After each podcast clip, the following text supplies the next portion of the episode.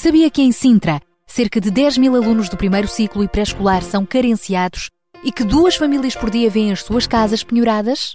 Todos os dias há alguém a precisar de ajuda e você pode ser a solução. Sintra Compaixão, o programa da RCS que abre portas à solidariedade. Sexta-feira, das 8 às 11 da manhã. Sintra Compaixão, Contamos consigo. 8 horas e 8 minutos e nós dizemos. Bom dia! É o nosso Sintra Compaixão, depois de uma semana de pausa, Sexta-feira Santa, que nós uh, vivemos e serviu, uh, em primeiro lugar, para refletir naquilo que Jesus fez na cruz e também para uh, renovar forças. É isso mesmo. E hoje vamos ter mais um Sintra Compaixão, como não podia deixar de ser, e vamos ainda olhar para este assunto da Páscoa e perceber um pouquinho um, como é que uh, nos relacionamos, como é que nós vivemos uh, esta experiência da Páscoa e como é que transmitimos uns aos outros. Este mês uh, de abril é também o mês da prevenção dos maus tratos na infância, por isso também vamos uh, lançar alguma reflexão e divulgar algumas das iniciativas que vão estar a acontecer em prol deste tema e mais. Vamos também hoje assinalar o Dia Mundial da Atividade Física, portanto vamos fazer rádio correr. É verdade, é verdade. Depois de termos estado uma semana inteira a falar sobre a saúde, depois do 7, uh, de, no dia 7 temos vivido o Dia Mundial da Saúde. Enfim, será um Sintra Compaixão muito intenso, mas pedimos a colaboração de quem está do outro lado para participar também connosco mais logo no fórum, mas para já voltamos à música. É isso mesmo, daqui a pouco já vamos falar com o Ruben Barradas, ou melhor, ele já vai falar connosco no espaço Mil Palavras, para já abrimos então esta hora com David Crowder, All I Can Say. Lord, I'm tired, so tired from walking. And Lord, I'm so alone.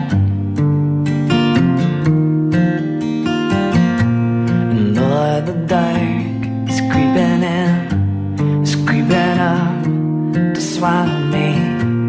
I think I'll stop and rest here a while. And this is all that I can say right now. And this is all that I can give. This is all that I can say right now. And this is all that I can give. That's my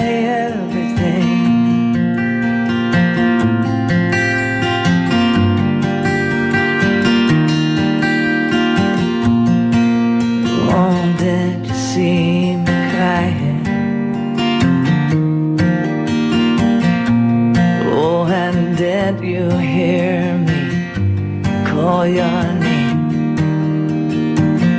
And wasn't it you I gave my heart to?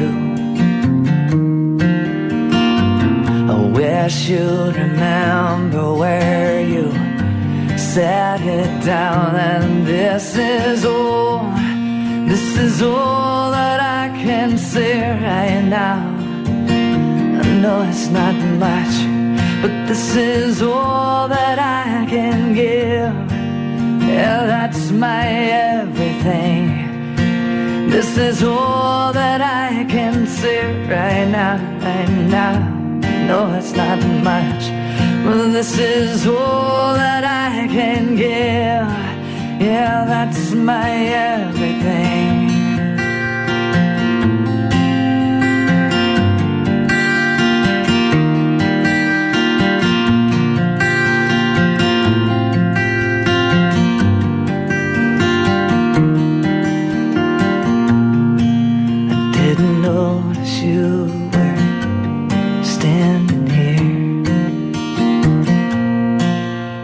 I didn't know that you holding me. I didn't notice you were crying too.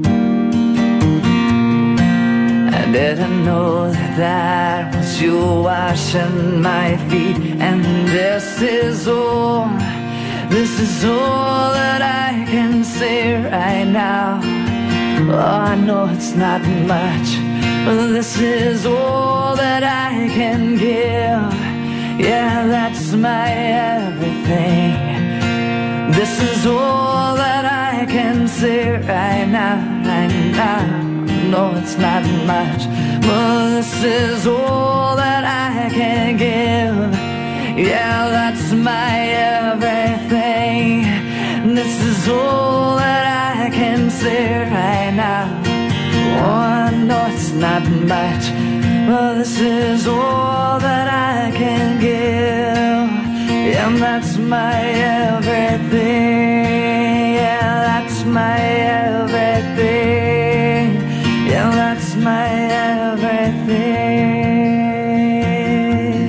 David Crowder neste All I Can Say no nosso Sintra Compaixão de hoje. 8 e 13 são horas de recebermos então o nosso primeiro convidado, Ruben Barradas, da UCB Portugal. Hoje uh, ele vai então focar mais um tema da atualidade no espaço Mil Palavras. Bom dia, grande Ruben! Olá, muito bom dia, caros ouvintes da RCS e do Sintra Compaixão. Um grande abraço para vocês, com desejo de uma ótima sexta-feira. Estamos de volta depois de uma semana de sabática para celebrarmos também essa data tão importante no nosso calendário que é a Páscoa. Permitam-me também enviar um grande abraço aí para todos aí no estúdio, especialmente para vocês, Sara e Daniel, e desejo também de, um ótimo, de uma ótima continuação de programa. Esta semana não nos vamos debruçar sobre a atualidade propriamente dita, mas vamos refletir e, e, e pensar um pouco sobre a nossa própria vida e, e um pouco também daquilo que, que é a nossa vivência enquanto humanidade. Alguns, nos anos 60, um senhor que alguns de nós já provavelmente ouvimos falar, chamado Andy Warhol, previu que o futuro haveria de ser um, uma incessante busca por uma coisa chamada 15 minutos de fama. Há quem diga 15 segundos, mas a, a, a frase original fala-nos em 15 minutos. Não consta que o senhor em questão, o Andy Warhol, tivesse algum tipo de dom adivinhatório, mas o que é certo é que o presente uh, se tem encarregado de confirmar aquilo que ele previu. De facto, vivemos numa época em que há uma busca, esta busca, por vezes quase uh, doentia, incessante, por um momento, por um tempo, por um período de tempo de fama. O nome que lhe atribuímos a este período de tempo difere um pouco. Uns chamamos-lhe fama, outros uh, uh, chamam-lhe sede de protagonismo, outros dizem que é apenas a tentativa de ser reconhecido pelo que de bom ou de muito bom fazemos no nosso dia a dia. Uns dizem tratar-se de um fenómeno bom e até natural, sermos reconhecidos, outros, uh, por seu turno, diabolizam por completo esta busca incessante pelo puro e simples aparecer, entre aspas. Bom, independentemente do lado da barricada em que nos encontremos no que toca a isto, parece mais ou menos óbvio que a profecia, chamamos-lhe assim, do Andy uh, Warhol acertou na mousse. A grande questão é que este conceito de 15 minutos de fama encerra um facto baseado numa ideia que, no meu entender, é totalmente falaciosa. Viver a vida a pensar que ela não é mais do que nos estarmos a preparar para um sprint que um dia vamos enfrentar é, além de redutor, absolutamente falso. E é falso por alguns motivos básicos. Reparemos, para uns o sprint, estes tais 15 minutos de fama, nunca, uh, uh, nunca chega. Esses 15 minutos em que temos que dar tudo para sermos reconhecidos, para muitos de nós esse, esse período não vai chegar. Para outros, ele vai chegar e vai nos saber a pouco e vai deixar-nos o sabor terrível à frustração associado a isso. Para outros ainda chega e mantém-se no tempo, mas quando ele chega vem cheio de vazio e absolutamente desprovido de sentido. A, a frustração que advém de qualquer um destes casos tem uma razão. É que a vida, na verdadeira acessão da palavra, é uma maratona, uma corrida contínua, construída tal como uma corrida grande, em cadências diferentes, consoante o momento e por vezes consoante até como nós nos sentimos. Um sprint, por mais intenso, por mais vitorioso que seja, nunca vai preencher as nossas necessidades mais básicas e prementes enquanto seres humanos. Porque nós, enquanto tal, fomos construídos para a eternidade e não para o puro e simples momento. Na vida, como numa maratona, nós não paramos, mas gerimos o ritmo. Na vida, como numa maratona, nós nos preocupamos em manter-nos hidratados e alimentados de forma a que não nos faltem as forças a meio da corrida. Na vida, como numa maratona, não é importante como se começa, mas acima de tudo é importante como se termina. E na vida, como numa maratona, é indispensável colocar os olhos na meta, trabalhar arduamente, transpirar muito, chorar tantas e tantas vezes e por vezes até lutar contra uma série de forças que nos passam pela cabeça e pedem que desistamos. No meu modesto entender, está aqui um dos segredos da vida: trocar este desejo de uns meros 15 minutos de fama por uma vida de regularidade e consistência, que para mim são as palavras-chave. A vida não se constrói sendo muito bom, muito apaixonado ou muito capaz num pequeno ou curto período de tempo. O legado que nós deixamos tem muito mais a ver com a consistência e a regularidade que evidenciamos. É por isso que é a altura de deixarmos o sprint e abraçarmos a maratona, porque é isso que nos fará ficar na história, uh, naquela que conta, na história da vida das pessoas.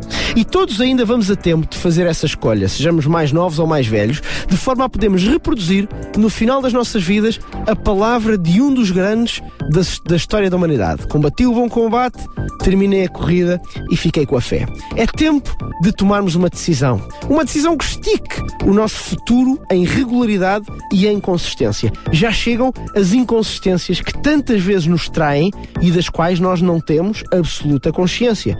Estabeleçamos por isso um padrão que faça a nossa vida ser um pedaço sério e regular e que dê confiança às pessoas que vivem à nossa volta. Assim, deixaremos um legado não só para aqueles que estão connosco, mas para aqueles que virão a seguir a nós.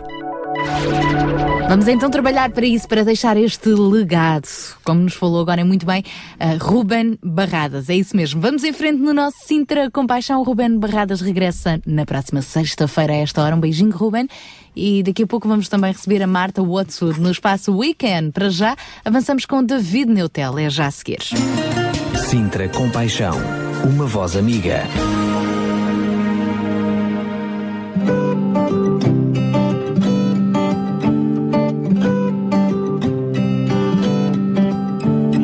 Vejo o Senhor reinando em glória. Vejo o Senhor reinando em poder. Vejo o Senhor reinando em glória. Vejo o Senhor reinando em poder. O tempo de Deus está a vir. O tempo para esta nação. O fruto das orações dos nossos avós.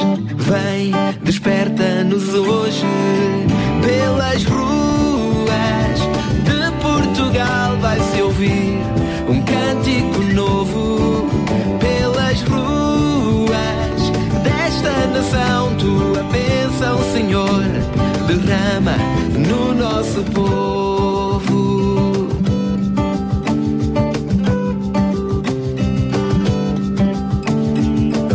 Uma pequena nuvem surge no horizonte, trazendo a chuva, o avivamento. A chuva de Deus está a vir.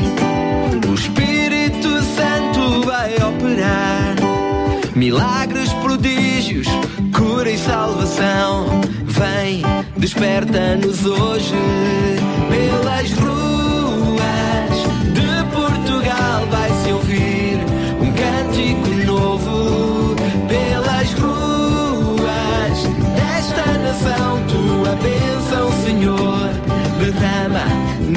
nosso povo pelas ruas de Portugal. Vai-se ouvir um cântico novo pelas ruas desta nação. Tua bênção, Senhor, derrama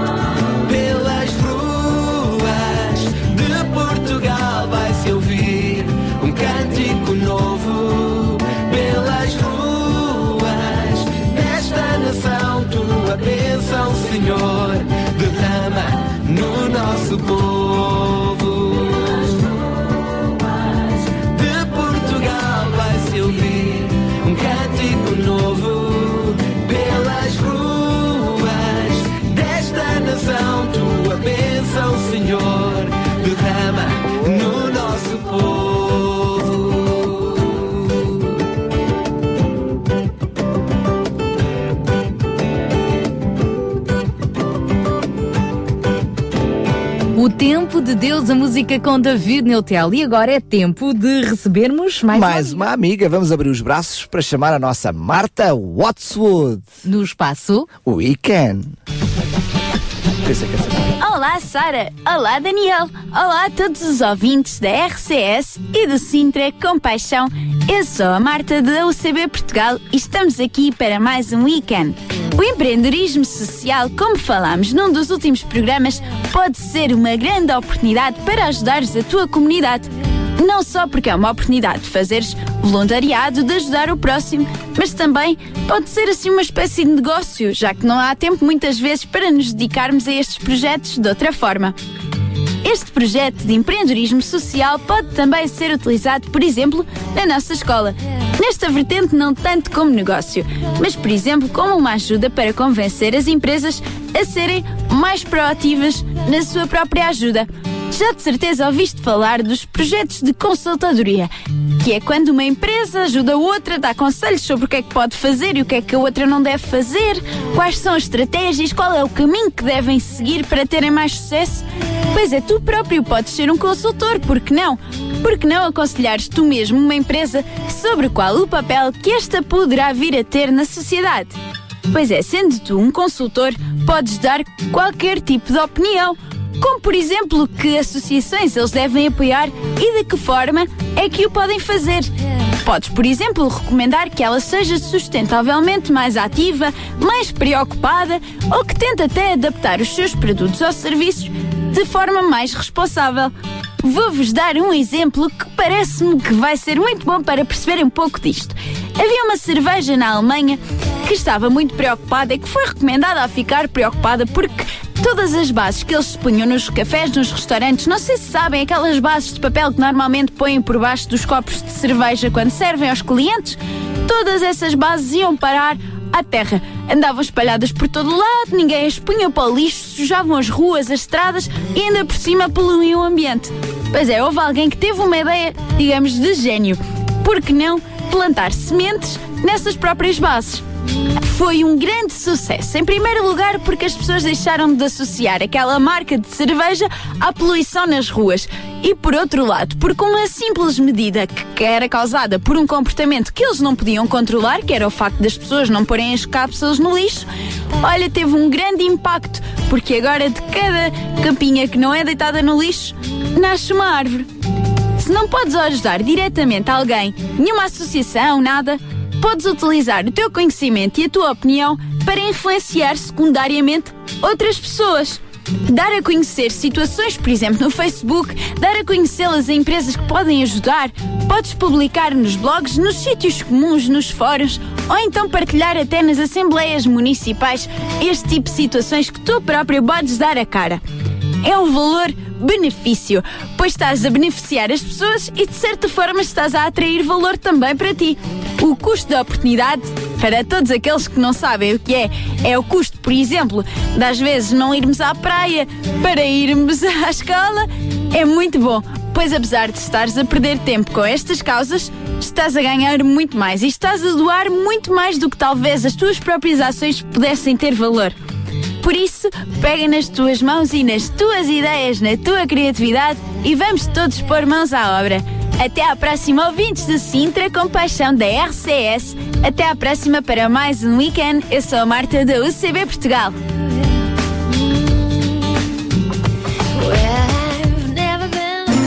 Sintra Compaixão, ao serviço da comunidade.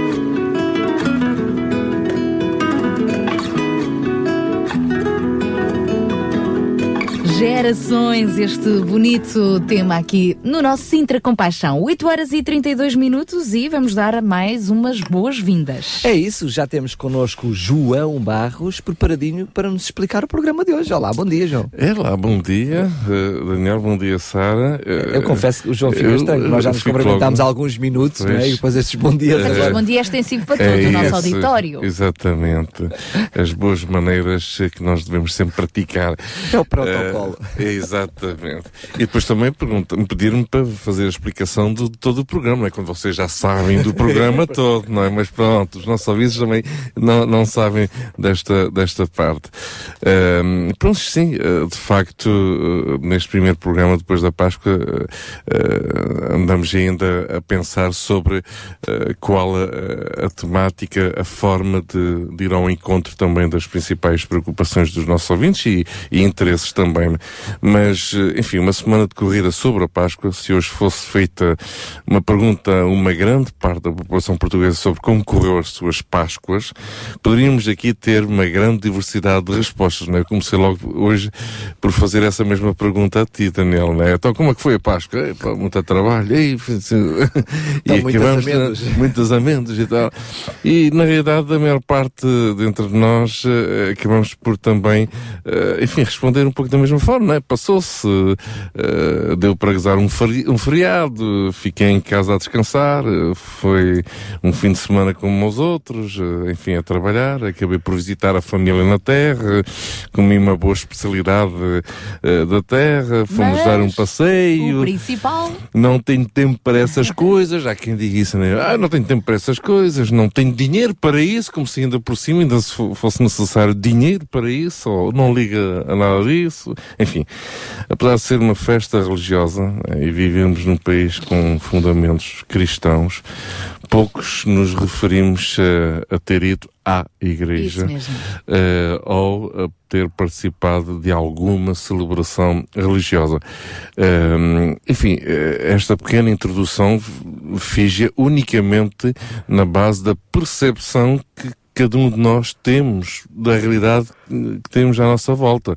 Isto não, não, não, não é fruto, não são resultados de uma investigação científica Uma tese de doutoramento. uma né? tese de doutoramento, mas basta ao comum dos mortais fazer essa pergunta por aí fora, né? Então como é que foi a tua Páscoa? E a gente ouve e percebe-se e percebemos muito bem eh, como é que as pessoas eh, reagem. Portanto, neste primeiro programa, depois da Páscoa, gostaríamos de falar daqueles momentos que, com o passar dos anos e o passar das gerações, foram se esvaziando do seu sentido original e, independentemente de classes sociais, enfim, de muita fartura ou pouca fartura, estamos a falar de, de valores e princípios que faziam parte das nossas vidas e, e que começaram a deixar de existir na realidade, não é? Independentemente de que se considerarmos pessoas ditas praticantes, não é? Ou não praticantes, quando acreditamos em algo, vivemos ou não pura e simplesmente, né? E, e quando falamos de Páscoa, obviamente que eh, isto traz-nos já à mente a comunhão, a oração, o partir do pão e estes, estes princípios, estes, eh, vamos lá dizer, estes, eh, estas expressões de estilos de vida, não é? Que todos nós adotamos, não, não são próprias de, de pessoas ricas ou pessoas pobres, não, não, não tem nada a ver com eh, aquilo que entendemos eh, ser rico ou ser pobre. Eh, Faz parte do nosso estilo de vida, faz parte, deve fazer parte do nosso estilo de vida, da nossa maneira de viver em família, em comunidade. E a mensagem é a mesma para todo aquele que, que a quer ouvir e aplicar nas suas vidas. não é? Uma coisa é certa, quando esta mensagem começa a fazer sentido, também começa a fazer sentido a nossa vida, não é? Eh, e é um pouco disto que gostaríamos aqui de falar, como primeiro programa, já que não tivemos programa eh, Na semana na, na- passada. na semana passada, precisamente em plena Páscoa, eh, fazia todo o sentido e para mim isso foi foi uma grande eh, interrogação ao longo destes dias eh, mas chegamos a esta conclusão fazia todo o sentido começarmos esta este novo ciclo até às férias vamos lá assim dizer eh, começando por realmente recordar eh, o que é Páscoa na- nas nossas vidas e de uma forma prática.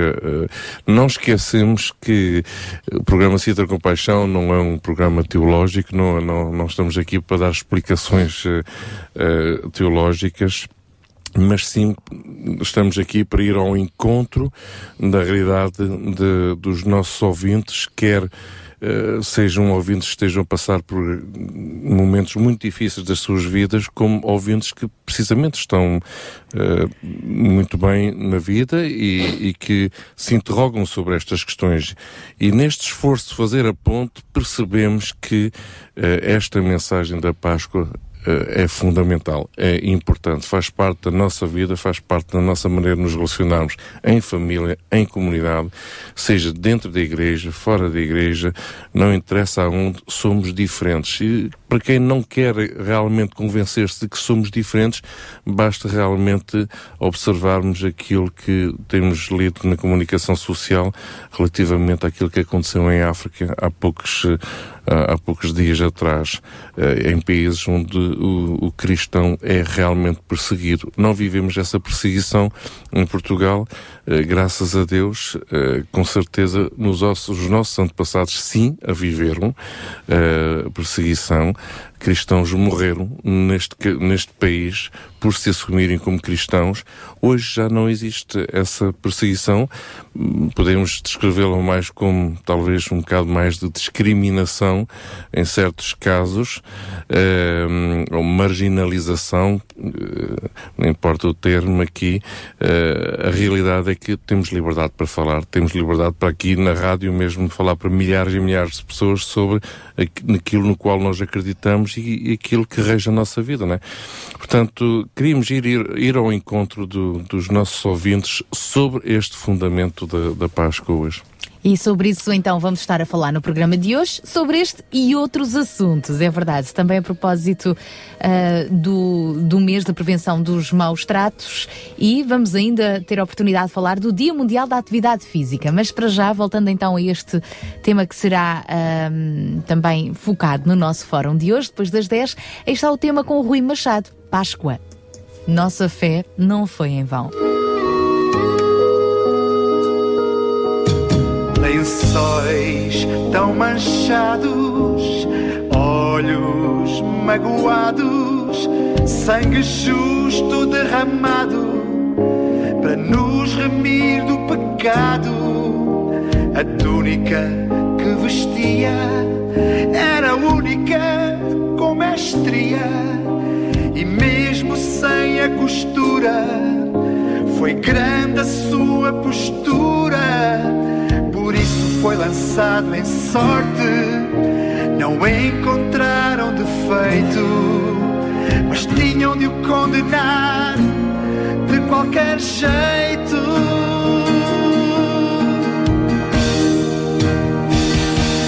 Páscoa chegou, Jesus ressuscitou logo pela manhã.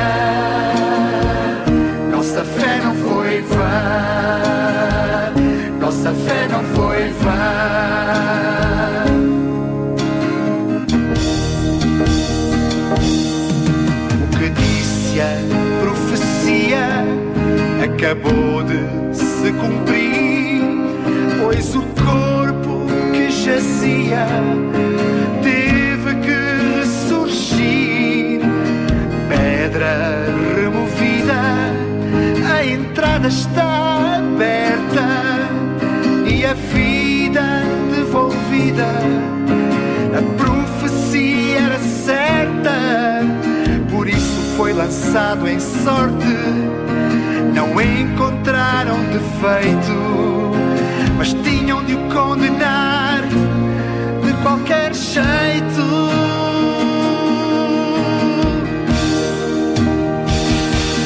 Páscoa chegou, Jesus ressuscitou, logo pela manhã. Nossa fé não foi vã.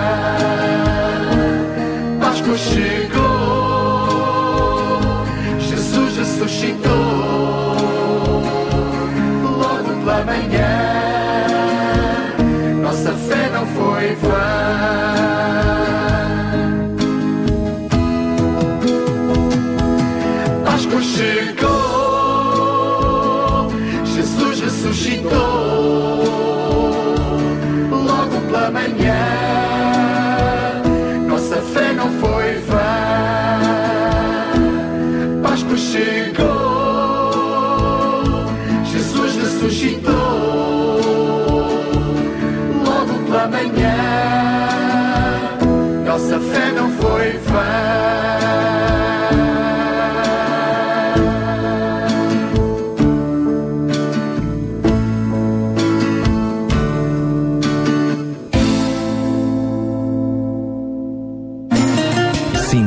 Compaixão, uma voz amiga.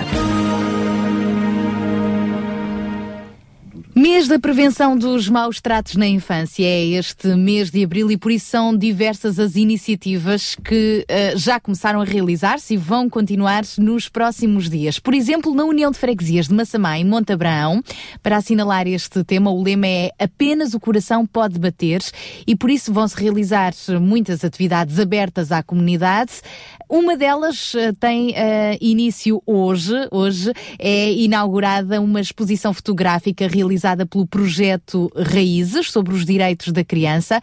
Esta exposição é eh, inaugurada hoje e ficará depois patente durante os próximos dias no Centro Lúdico em Massamá e também no outro fim de semana, nos dias 16 e 17 de abril, vão ser pintados dois grafites em Massamá e Montabrão, alusivos a esta data. Aliás, eu estou a dizer fim de semana, mas não é fim de semana, é quinta e sexta-feira. Este projeto Raízes, já, já tivemos a oportunidade de conversar um pouco sobre ele aqui eh, na nossa, na- numa das nossas eh, anteriores emissões.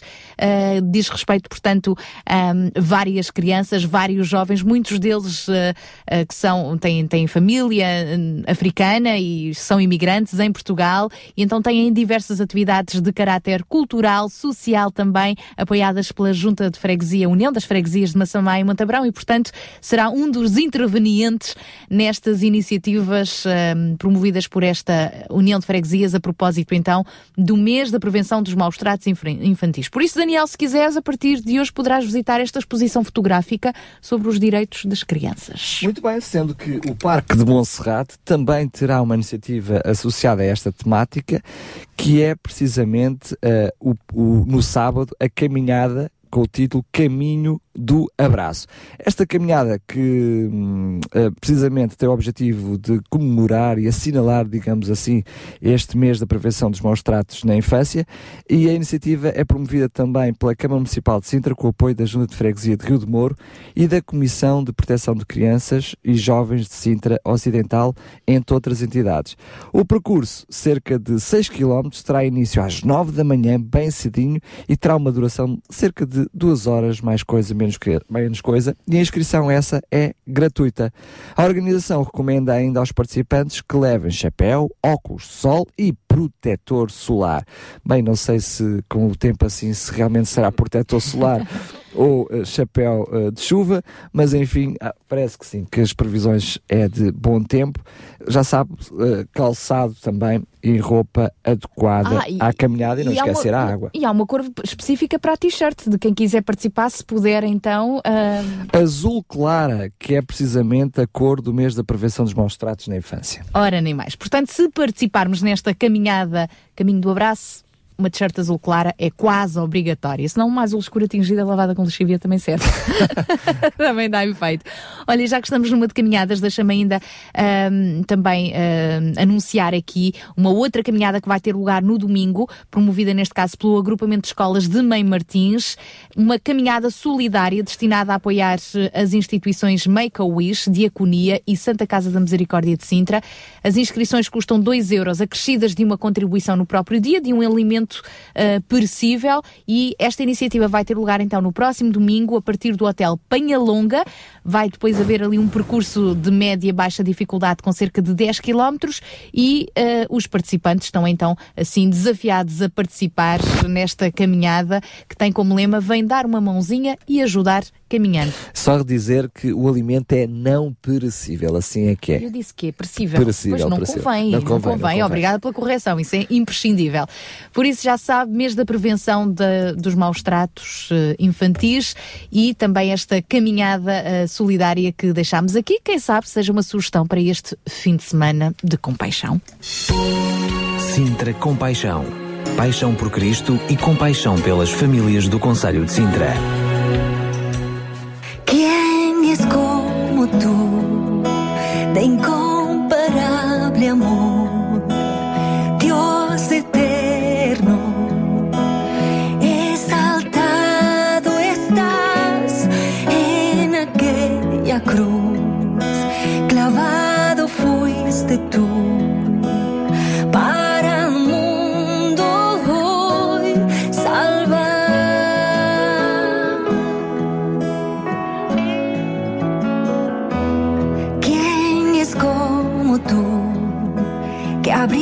lados, de espinas coronado. La espada te hirió, así es tu amor, que no tiene fin.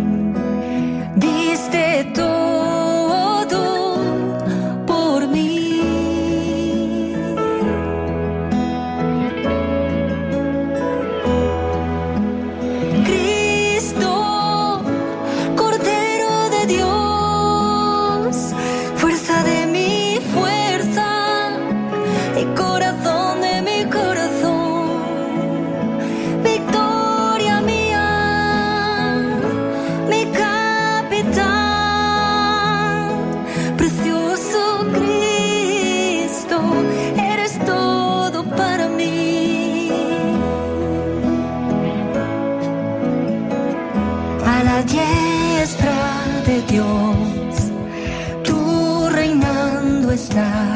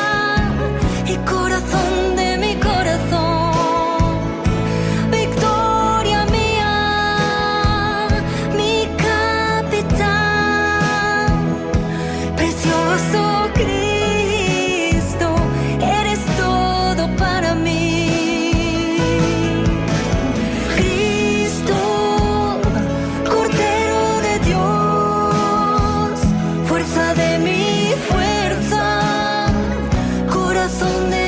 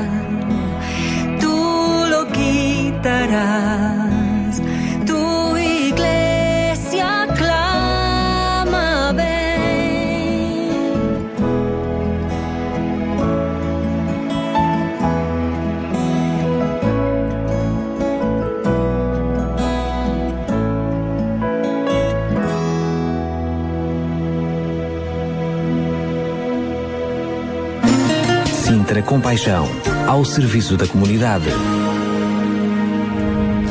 Esta semana que passou tivemos uma série de efemérides, não é? Tivemos o Dia Mundial da Saúde eh, e temos hoje, aliás, e hoje estamos a recordar também o que aconteceu na passada segunda-feira, nem toda a gente se apercebeu, mas foi o Dia Mundial da Atividade Física. É verdade. E para isso temos alguém que é personal trainer que está connosco em linha, através do telefone, para nos falar sobre este assunto. É isso mesmo, vamos conversar agora com a Armanda Graça. Olá, muito bom dia, Armanda. Olá, bom dia. Bem-vinda aqui ao nosso Sintra Compaixão. Vamos lá saber, os portugueses têm um bom hábito de praticar exercício físico ou nem por isso? Mas espera lá que já, já, já me Eu acho deixaste que estão a confuso. tomar consciência cada vez mais, mas ainda não está muito. As pessoas não têm ainda muito essa consciência, eu acho. Armanda, está-me a ouvir? Armanda? Tens- A Armanda não me está a Tens de ouvir. falar aqui pelo meu microfone, não faz mal. Armanda, está-me a ouvir agora? Agora estou a ouvir, sim, sim. É que a Sara falou sobre exercício físico, mas o dia é o Dia Mundial da Atividade Física. Qual é a diferença entre exercício físico e atividade física? Bem, olha, eu confesso que a, a diferença passa um pouquinho pela, pela expressão, não é? As pessoas, se calhar, eh, eh, identificam o exercício físico como o ginásio, ter um- algo estipulado, ou corrida, ou, ou uma aula para fazer. E atividade física, a partir do momento que a pessoa se começa a mexer um pouco mais. Eu acho que, que parte por aí a grande diferença. Então quer dizer que para fazer atividade física não tem que necessariamente se fazer exercício físico, é isso? Eh, Não tanto. Eu acho que a pessoa pode começar a praticar uma atividade física eh, fazendo uma caminhada, ehm, percebe? Porque eh, fala, eu acho que, que a grande diferença é mesmo a expressão que se usa, não há uma grande diferença entre uma atividade física e um exercício físico. Se calhar um exercício físico, nós pensamos nele como sendo algo muito específico eh, e a atividade física é mais vaga, não é? A atividade física pratica quem faz caminhada, quem faz corrida, quem faz ginásio, quem faz alguma aula, quem faz yoga. Eh, e, e o exercício físico, nós de, então que tipo de exercício físico é que faz? Então nós estipulamos, estipulamos e dizemos realmente qual é a especificidade da atividade física que nós exercemos. Oh, Armanda, por outras palavras, exercício físico normalmente nós associamos a ginásios e a algum desporto específico. Atividade física até uma dona de casa quando está a fazer as limpezas lá em casa, ou não? Ah, eu acho que aí é mais a, a- pessoa mover-se um pouco, não é? para que nós cons- consi- consigamos considerar a atividade física para que traga benefícios para a nossa saúde, ela tem que ser realizada durante um X período de tempo, a uma intensidade um pouco mais elevada. Se não reparam, um varredor da rua também fazia atividade física e não faz. Não é? Ele está realmente é muito tempo de pé e, trabalha, e tem um gasto calórico muito superior a uma pessoa que, por exemplo, trabalha num escritório. Não é tanto assim, mas de qualquer das formas, nós para, eh, para que, que seja realmente eh, benéfico para a nossa saúde em termos de exercício físico, nós temos que manter durante um X período de tempo, 20 minutos pelo menos, durante uma intensidade um pouco mais elevada. E porquê eh, assinalarmos um dia mundial eh, com o foco neste, neste tema, neste dia, neste, atividade nesta atividade? Bem, eu não sei o porquê na, na, na realidade. Eu, na minha opinião, eu acho que deve ter provavelmente a ver com, com, com a consciência que as pessoas começam a tomar eh, eh, cada vez mais da importância de, de se mexerem, não é? E da, da obesidade a aumentar cada vez mais e das nossas crianças cada, comerem cada vez pior e terem uma infância eh, completamente diferente da nossa, não é? Que passávamos o dia inteiro na rua a brincar, a correr, a andar de bicicleta e hoje em dia basicamente ficam sentados em frente à televisão em frente ao computador a brincar com, com os tablets, com os iPads dos pais. Acho que passa um bocadinho por aí a tomada de consciência de que realmente temos que começar a fazer alguma coisa porque nós somos um, fo- somos um bicho feito para mexer, não para ficar quieto, não é? Que conselhos é que quer deixar a quem nos está a ouvir para que ahm, se ponha então em marcha, ponha em ação, ah, desenvolva atividade física, indo a um ginásio ou mesmo no seu dia a dia, aproveitando o fim de semana, aproveitando agora o bom tempo e, e não se entregar às dificuldades, como por exemplo aquele desejo, ah, estou cansado, vou desistir. Vou passar.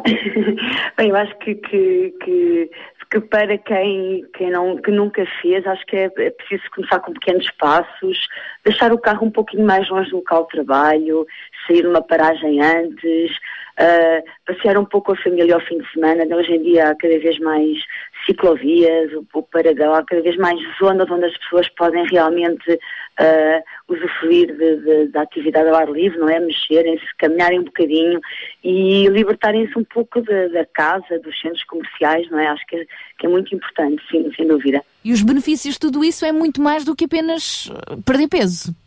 Muito mais do que apenas perder peso. Aumenta a nossa, a nossa a nossa hum, autoestima, o nosso bem-estar. Uh, podemos nos sentir cansados depois de fazer exercício físico, mas a grande verdade é que isso vai aumentar os nossos níveis de energia e é uma consequência, não é? Quando nós estamos bem connosco, quando nós nos sentimos bem, tudo o resto melhora na, na nossa vida, sem dúvida. Muito obrigada, Armanda, por ter estado Muito então aqui obrigada. a partilhar algumas palavras connosco. Um grande abraço e muito exercício Obrigada. físico por aí.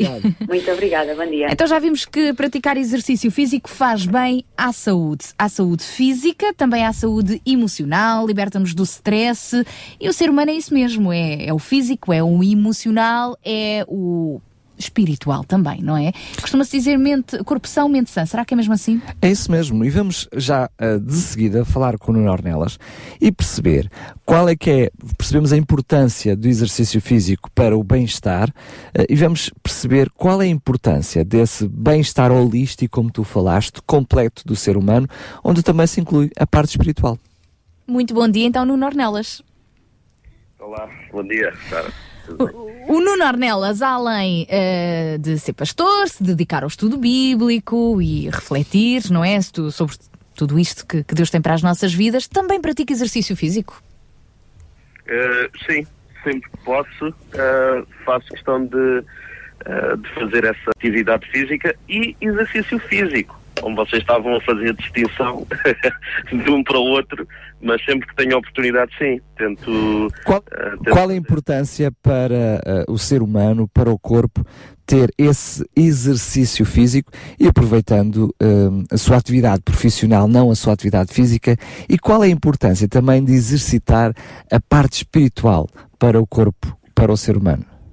Então, hum, pronto, eu, eu acredito que nós somos, eh, somos completos, né? não é só a parte física, não é, não é só a alma, não é só o espiritual, tem que haver toda uma harmonia hum, total no ser humano total. Ah, e uma das coisas que as escrituras nos incentivam é a nós sermos conhecidos pela moderação no trato para com os outros, é? Nós sermos moderados, equilibrados no trato para com os outros. Mas também ah, nos exorta a sermos equilibrados e moderados no trato connosco próprios, a nós aprendermos a amar quem nós somos, a tratar bem quem nós somos, porque somos criação de Deus também.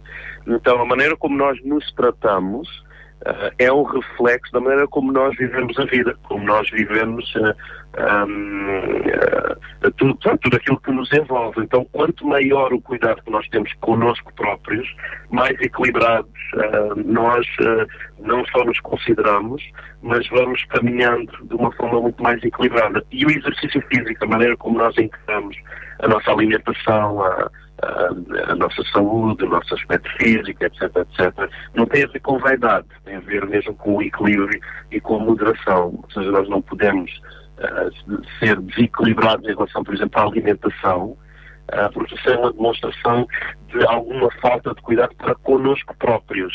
E nós não conseguimos amar os outros, esse é um, é um, é um ênfase bíblico, nós não conseguimos amar os outros enquanto não nos amarmos como deve ser, com moderação, com equilíbrio. Então tem que estar tudo ali ligado.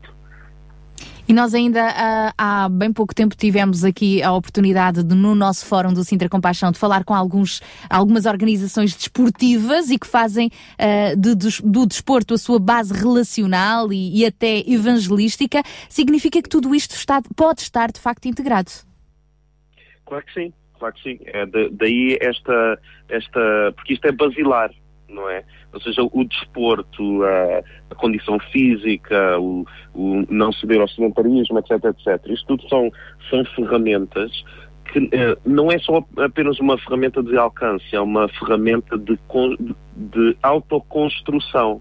Não é? Nós, quando estamos a, incentivar alguém a cuidar de si próprio, nós estamos a ajudar a pessoa a entender que ela é criação de Deus e que por isso mesmo tem que ter um, um, um cuidado extra consigo próprio. E naturalmente isso vai sempre encaminhar ao facto de nós sermos criados à imagem e semelhança de Deus e nós temos que ter eh, este prazer em cuidar de nós próprios para depois também eficazmente podermos amar os outros também. Mas tem sempre partir desta premissa que é nós temos que perceber quem nós somos, cuidar de nós mesmos para depois podermos cuidar e amar de uma forma eficaz dos outros, mas claro que sim, é, é uma ferramenta, sim, é interessante isso também. Independentemente daquilo que é o conceito da atividade física ou de exercício físico, a Organização Mundial de Saúde define que nós devemos ter atividade física diariamente e pelo menos exercício físico eu duas. estou a ouvir, eh, eu estou a ouvir com muito ruído, muito, muitas... Eu vou aumentar ainda mais aqui um bocadinho o meu ganho.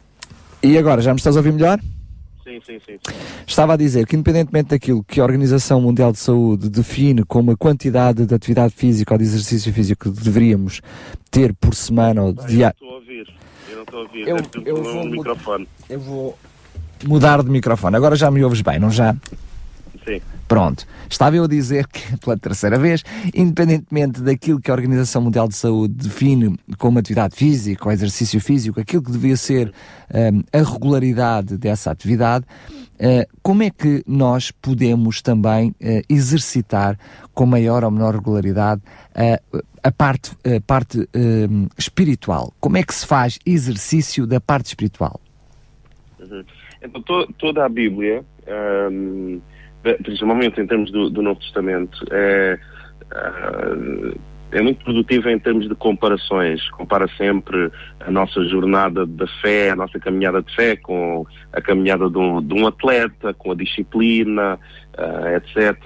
Lá em, em Timóteo, 1 Timóteo, capítulo 4, versículo 8, ah, Paulo até diz, olha, o exercício físico é, até é bom, mas o que realmente conta é a santidade, é isso que tu te- tens de procu- procurar.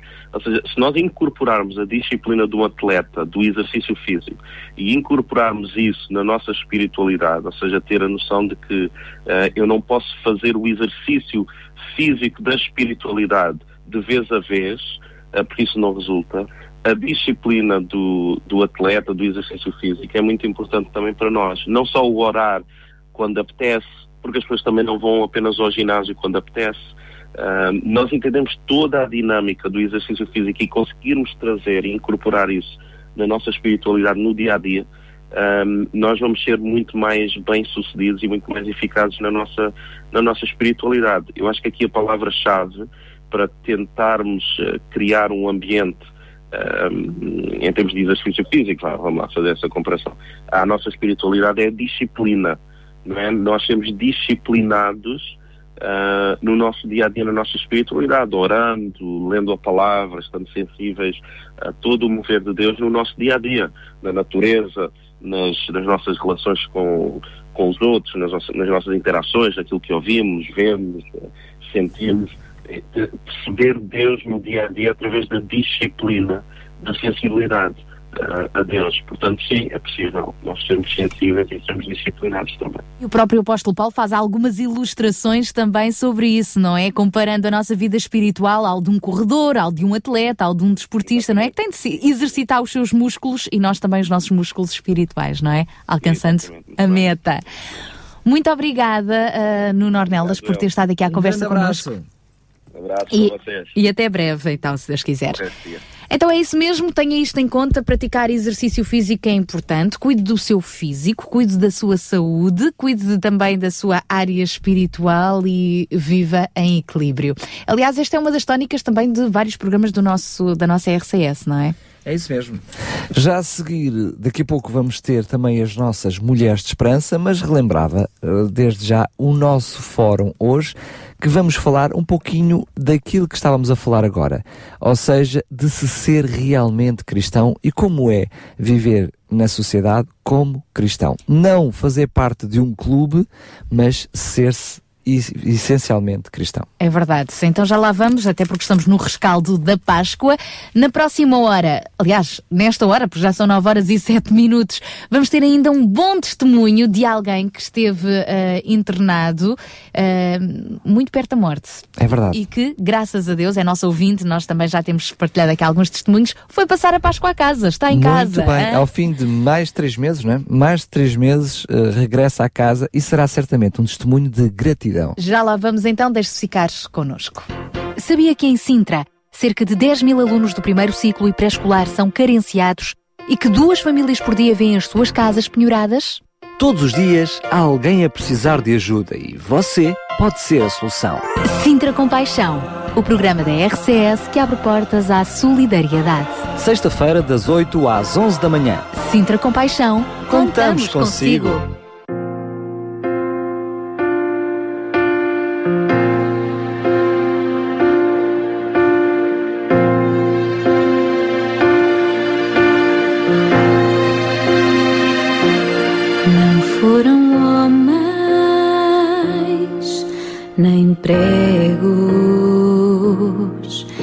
prenderam meu Jesus na cruz, não por soldados nem forças que ele se entregou. Foi olhando para mim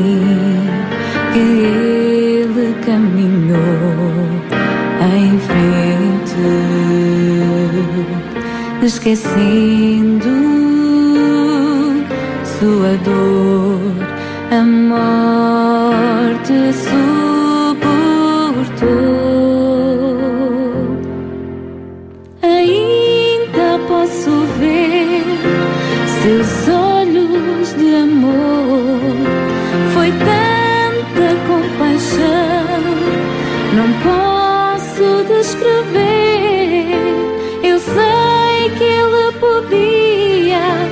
daquela cruz descer,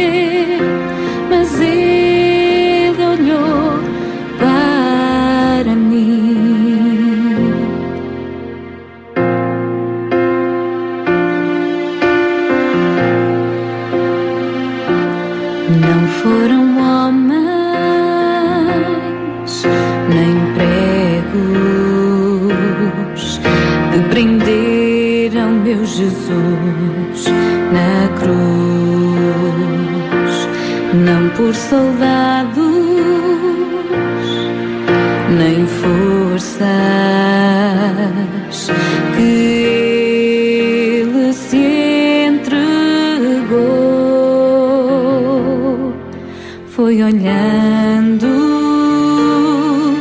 para mim que ele caminhou em frente, esquecendo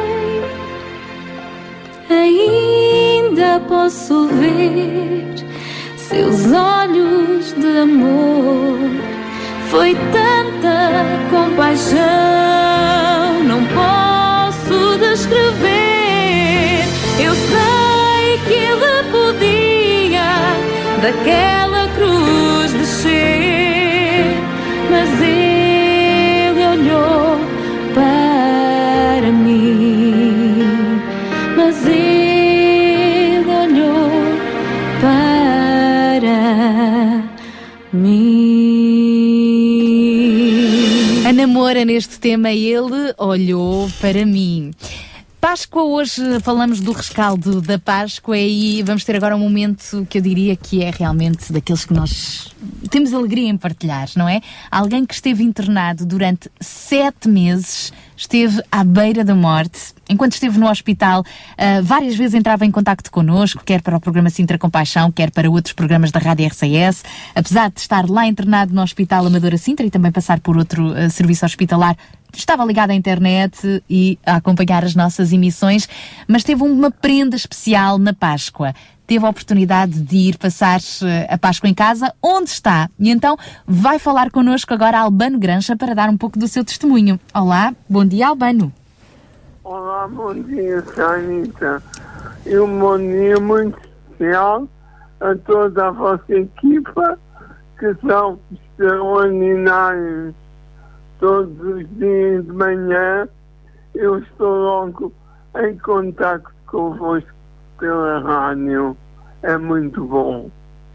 Albano, nós tínhamos enviado beijinhos e abraços para o Albano, diretamente ao, a partir dos microfones, porque o Albano realmente sempre nos acompanha. É só referir que o Albano está com bastante dificuldade em conseguir falar, ele está com uma traqueotomia e por isso é com algum esforço, mas mesmo assim, nós agradecemos uh, a possibilidade do Albano estar connosco, mas mais do que uh, agradecer à própria rádio, o Albano sente-se muito agradecido agradecido a Deus pelo facto de ter podido ir passar a Páscoa à casa, não é?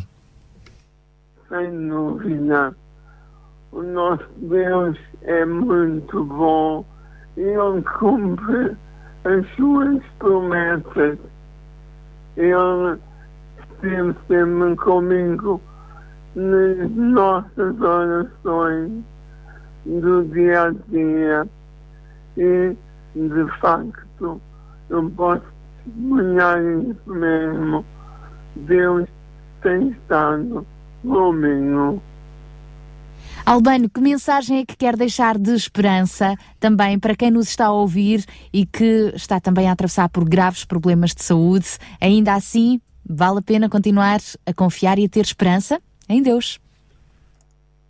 Vale, vale sempre a pena ter esperança e confiar nele, no nosso Senhor. Eu estive sete meses no hospital e o que nós temos mais no hospital é tempo. O tempo dá para nós refletirmos, orarmos ao Senhor e oramos também, especialmente meus doentes estão internados nos hospitais. Muito obrigada por partilhar connosco o seu testemunho, mesmo ali no meio da dificuldade a lutar entre a morte e a vida, reconheceu a presença de Deus e uh, o lado positivo. Imagina, ainda consegue ver o lado positivo. Ali conseguiu mais tempo para orar e para refletir. Muito obrigada, um grande abraço, continuação de melhoras e que possa continuar através da sua vida a ser um grande exemplo daquilo que Jesus tem feito e fará nas nossas vidas. Um beijinho.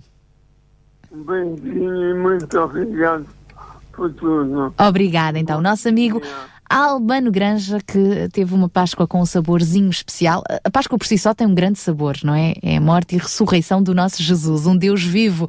Mas esta foi especial porque realmente pôde voltar para casa estar com os seus uh, amigos. E esperamos que desta forma também possamos ter chegado com uma mensagem de esperança a quem nos está a ouvir, muitas vezes nestas situações tão problemáticas, não é?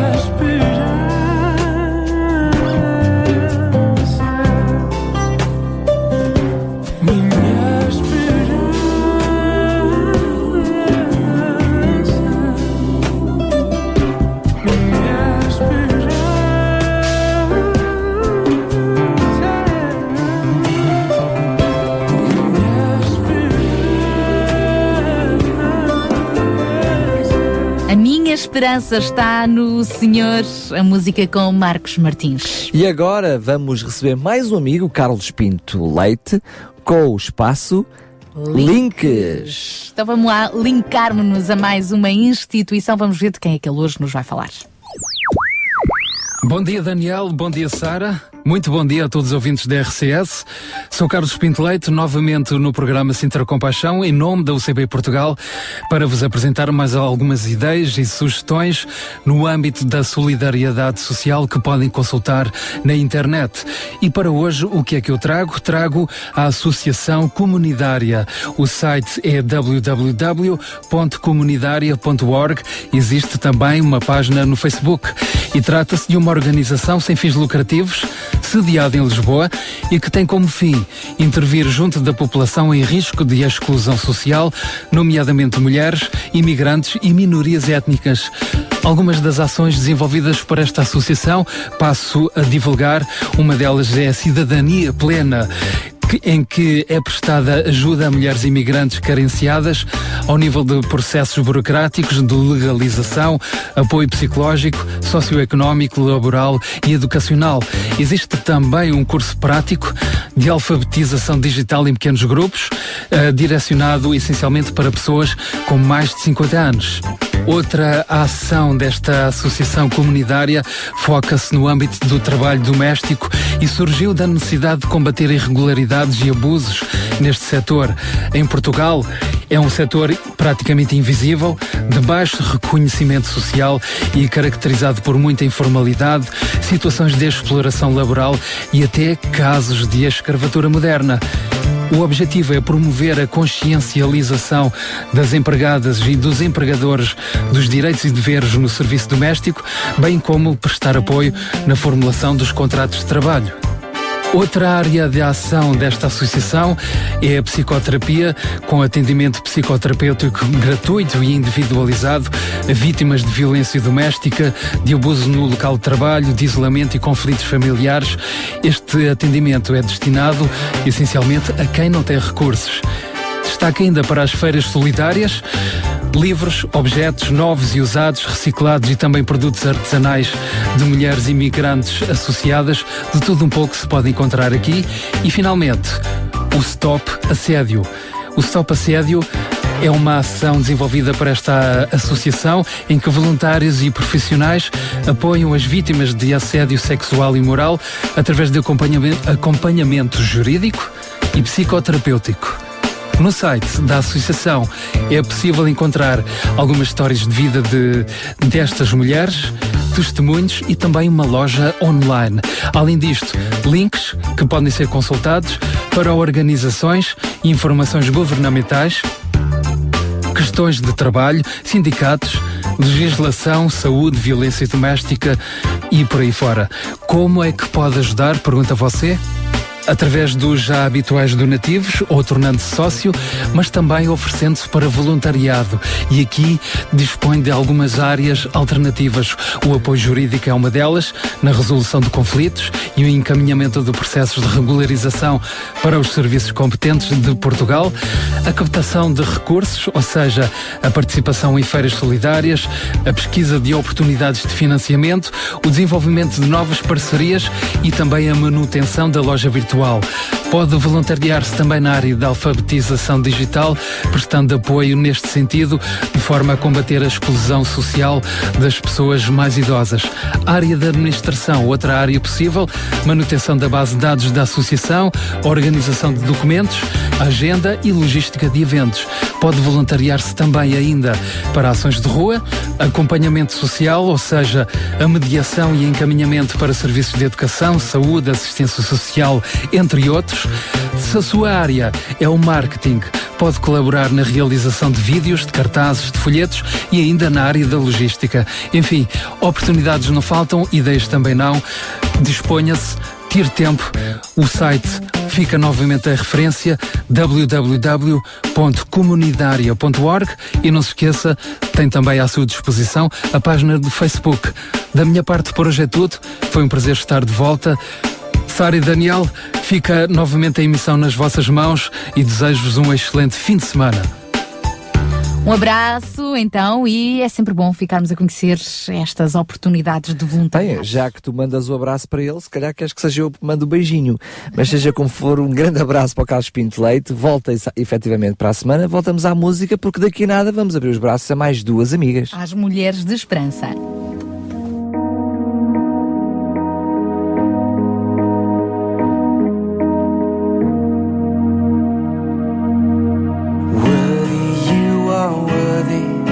More worthy than I've known. I cannot imagine just how glorious you are. And I cannot begin to tell how deep the love you bring. Lord, my ears have heard of you, but now my eyes have seen.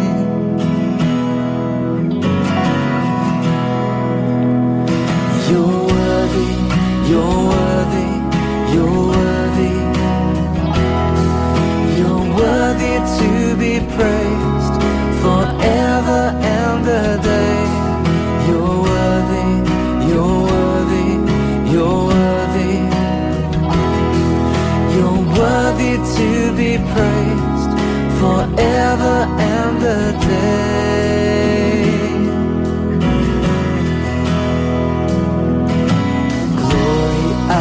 give glory to the one who saved my soul. You found me and you freed me from the shame that was my own. And I cannot begin to tell how merciful you've been. Lord, my ears have heard of you, but now my eyes have seen.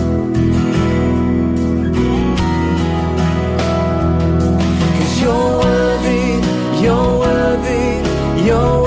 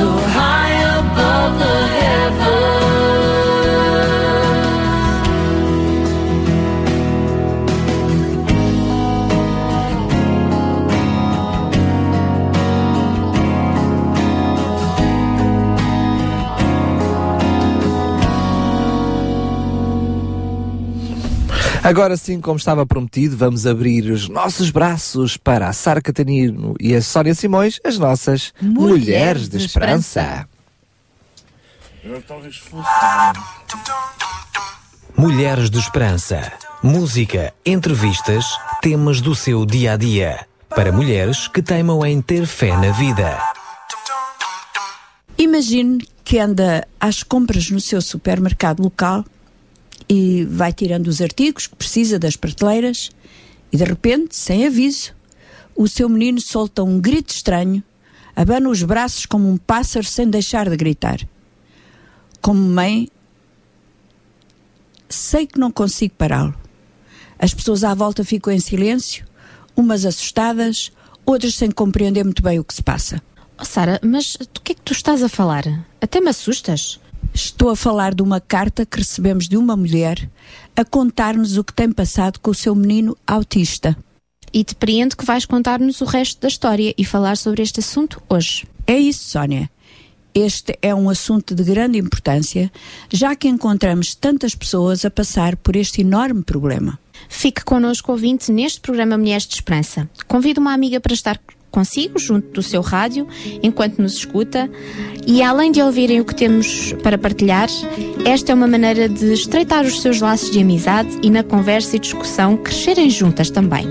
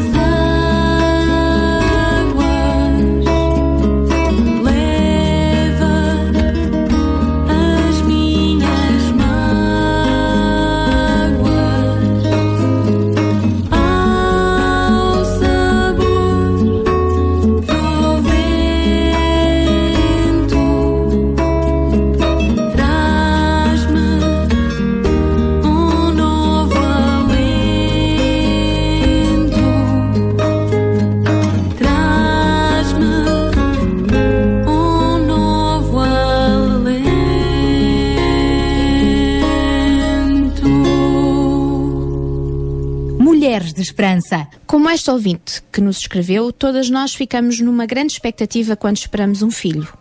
Quando ele nasce, é aquele encanto, alegria e trabalho, claro. Mas se descobrirmos que há algo errado com, os nossos, com o nosso bebê, aí a vida dá uma volta enorme e parece que o chão nos desaparece debaixo dos pés. E neste caso, a descoberta que a criança maravilhosa que trouxemos ao mundo tem autismo. Haverá esperança para essa mãe, para essa criança? Afinal, o que é autismo? Vamos descobrir tudo isto hoje no programa Mulheres de Esperança. E estamos consigo todas as semanas na expectativa que, através das nossas conversas, a esperança volte a brilhar no seu coração e que encontre respostas a algumas das suas questões através do tempo amigo que temos consigo. De facto, antes de gravar o programa, passamos muito tempo a prepará-lo e a pensar em si, e quando ele vai para o ar, é como se fosse o nosso presente para si. E hoje vamos tocar num assunto que, confesso, tinha um conhecimento muito vago sobre o mesmo. Mas por causa da carta desta mãe, isso mudou. E vamos falar ainda do que de bom e precioso podemos dar aos nossos filhos, que sustenta as suas vidas através dos anos de crescimento e até serem adultos. E não são coisas caras. Qualquer mãe pode dá-lo aos seus filhos. A nossa ouvinte diz na sua carta que sempre desejou ser mãe, que sempre adorou crianças e que afinal Deus abençoou com dois filhos. A Laurinha, a mais velha, é uma criança adorável, alegre e muito esperta. E o segundo filho, o Diogo, tem agora 7 anos de idade e é autista. E foi aqui que fizemos uma profunda pesquisa sobre o autismo. Uma criança com esta condição fica desligada do seu ambiente. Na maioria dos casos, a sua fala é deficiente e tem muita dificuldade em relacionar-se com as pessoas. Quando dizemos desligado do ambiente, significa que essa criança vive como que fechada no seu próprio mundo. Brinca com a mesma coisa e da mesma maneira repetidamente. Gosta de ficar distante e sozinho.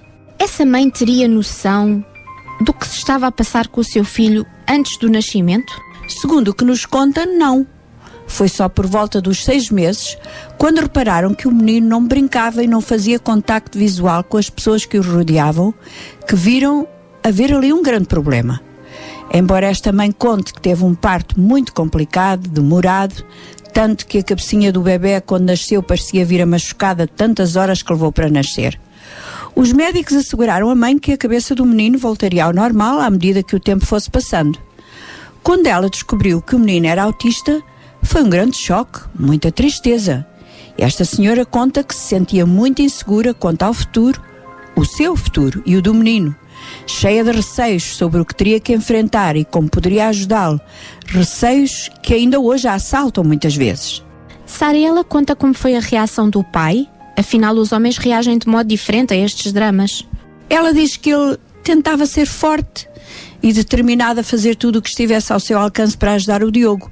Muitas vezes ela sentiu-se zangada com Deus e questionava o porquê do que lhe acontecera. Não podia entender porque uma coisa destas tinha chegado à sua vida. Espero bem que ela não tenha sentido também culpa, porque há muitas pessoas que, quando lhes acontece algo deste género, começam a olhar para trás, para a sua vida e para algumas coisas que fizeram e pensam que é um castigo. É bem verdade isso que tu dizes, mas pelo menos do que depreendo nas suas palavras, isso não aconteceu a esta mulher. O que vou dizer a seguir pode parecer um pouco confuso, mas é a minha convicção que uma criança com problemas é uma dádiva de Deus, tal como uma criança com saúde. Ela foi dada com propósito e cabe aos que a rodeiam descobrir esse propósito e o que podem aprender através disso. Essa da dádiva é um pouco difícil de compreender e aceitar. Podes elaborar um pouco mais sobre o teu pensamento, Sara? Pega no exemplo deste menino. Ele faz a mãe e o pai ficarem focados, abertos para o que está à sua volta. Ele é inocente, como um bebê de 3 anos, e os pais veem o que os rodeia através dos seus olhos. E veem também através dos olhos de outras pessoas. Veem a compaixão de alguns e a falta de compaixão de outros. Veem o amor incondicional que ele dá e o amor incondicional que lhe dão porque ele não fez nada errado. Não é culpa dele ser assim e por isso é amado dessa maneira e traz muita alegria, por mais difícil que seja entender isso. Quem sabe algum ouvinte pode identificar-se com o que estamos a falar ou conhece alguém que está a viver esta situação. Se o comportamento do seu filho tiver algo de estranheza, não tire as suas conclusões precipitadamente. É sempre importante relembrar que apenas um clínico pode fazer um diagnóstico correto sobre o problema ou doença e como abordá-la. Podemos, entretanto, adiantar que o autismo leva as crianças a repetirem as suas ações, a terem dificuldade na expressão, em controlar-se socialmente. E é causado por uma desordem no cérebro e normalmente aparece antes dos 3 anos de idade. O autismo pode ser um problema que ocorre na família ou causado por complicações no parto. Este menino, o Diogo, frequenta uma escola para crianças autistas. Está a aprender a falar, embora com frases muito curtas. Repete palavras sem qualquer contexto, mas está a ficar mais sociável com a sua irmã, com a família com os amigos mais chegados. Está a aprender técnicas de leitura, como reconhecer palavras. Já percorreu um longo caminho, tanto no campo social como na sua inteligência. Ninguém pode dizer onde ele vai chegar. Não há alvos que possam ser colocados a não ser a muito curto prazo. Esta senhora conta-nos como ela teve que aprender algumas técnicas para ajudá-lo a desenvolver-se intelectual e socialmente. E ela fala sobre isso? Eu estou bem curiosa, Sara. Sim, fala. Primeiro ela tentou encorajar a filha, a Laurinha, a brincar com ele ao nível de uma criança, de maneira a que ele veja como se brinca e como pode ser divertido. A nível intelectual, tentam ensiná-lo a contar, reconhecendo números e letras. As ordens de comando que lhe dão são muito curtas, como se faz a qualquer criança. Calça os sapatos. Leva a mochila para o teu quarto. Onde está o teu casaco? Ordens simples que ele pode seguir diariamente. E as brincadeiras também têm que ser direcionadas. Têm que ser jogos de causa e efeito. Que são, por exemplo? Por exemplo, pedir-lhe que ele mostre a barriga e a seguir fazer cócegas. E agora já chegou ao ponto em que ele hesita a levantar a camisola porque já sabe que haverá cócegas a seguir. Ele aprende assim que a ação leva a um efeito. Bom, até estou comovida, porque sei que tudo isto tem que ser envolvido, bom, encharcado de muito amor. O importante é que há esperança para a família e para uma criança que tem autismo. Muitas podem vir a ser mesmo brilhantes e até completar uma faculdade. No entanto, outras nunca desenvolvem uma capacidade de poderem viver o dia a dia sem ajuda. Com muito amor e a ajuda de Deus, a mãe de uma criança autista pode olhar para o seu filho como um dom, não como um fardo. Mas deve haver alturas muito difíceis, quando ela vai na rua e toda a gente fica a olhar e algumas pessoas não sabem como reagir. Ela diz que o pior são as crianças, especialmente as mais velhas, porque não entendem, acham estranho e podem até ser cruéis. Têm que aprender que este menino é uma pessoa, uma pessoa que tem sentimentos. E uma mãe assim deve ter dias e momentos em que se sente privada de alguma liberdade de movimentos. É interessante abordares isso, Sónia, porque ela fala sobre esses momentos em que tem que ficar em casa sem poder ir a lugares onde gostaria de ir. Fica assim como que um sentimento de solidão que é ultrapassado por uma prática. Se não pode levar o menino, não vai. O pai sai com os amigos e ela também sai com as amigas quando o pai fica com ele. Mas como ela diz, o Diogo é o seu menino, a sua vida, e ela fará o que for preciso por ele, não importa o custo. Mulheres de Esperança. Apresentamos agora Conversas da Alma. Todos queremos o melhor para os nossos filhos, não é verdade? Queremos que tenham a melhor roupa, os brinquedos mais bonitos, a melhor educação. Sabemos, que no, sabemos, no entanto, que nem sempre temos os recursos para que isto aconteça. E alguém disse que as coisas melhores da vida são grátis. Eles crescem tão rápido.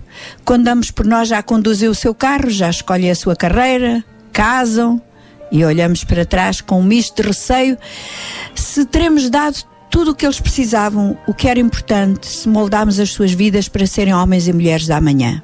Que grande responsabilidade. Deus confiou-nos os filhos por um tempo como um tesouro especial.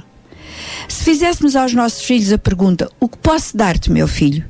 Eles iriam dar uma resposta com uma lista de coisas interessantes. Mas o que podemos dar que vai tocar e moldar para sempre as suas vidas?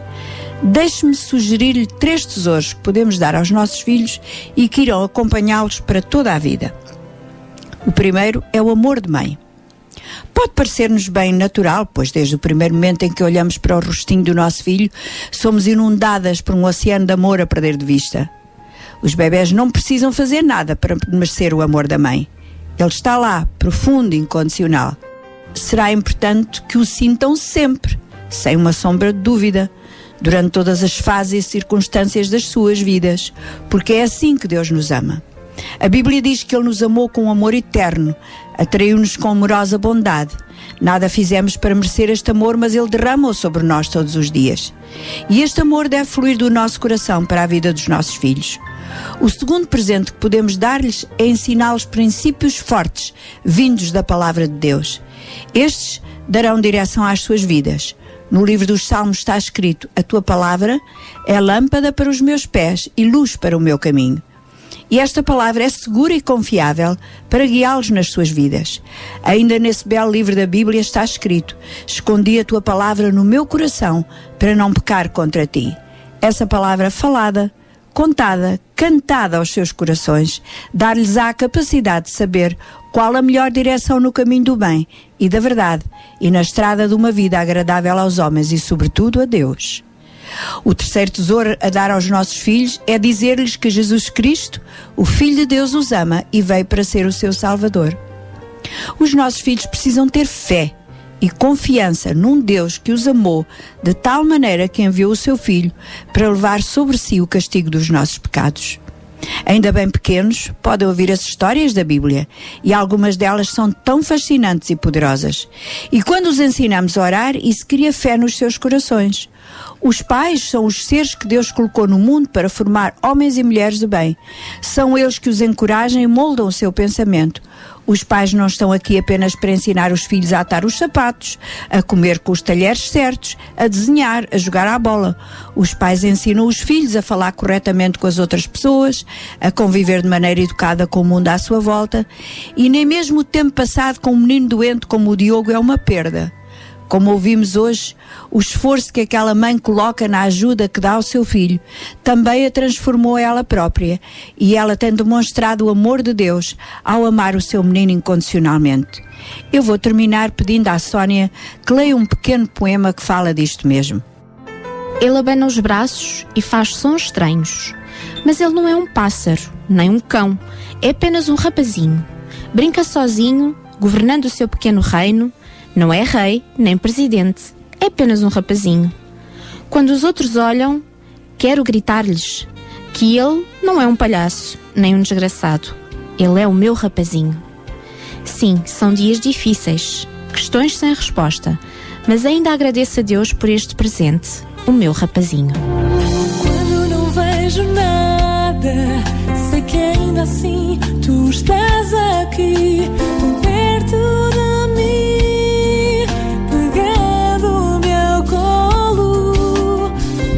fechar meus olhos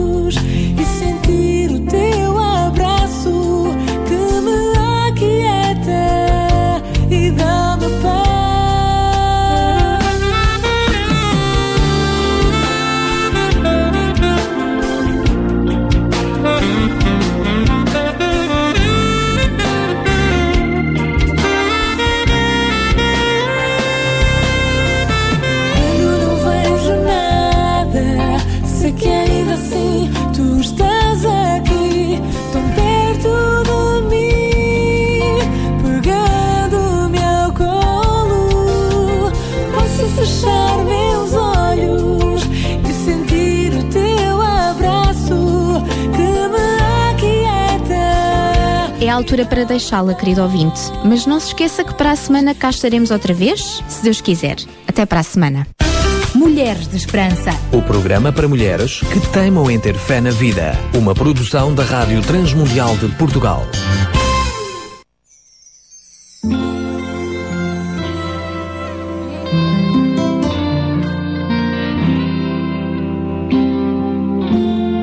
Eu voltaria ao passado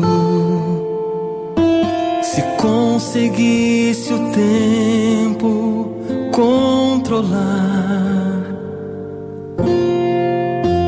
Sempre deixamos pro futuro aquilo que é preciso renunciar. Eu nunca imaginei que um dia fosse ver decepções em seu olhar. Como acreditar no amor? Como viver sem ter rancor? Se o coração está ferido. Como aprender a confiar? Como enxugar as lágrimas? Se a dor no peito é tão imensa. A resposta está somente na oração.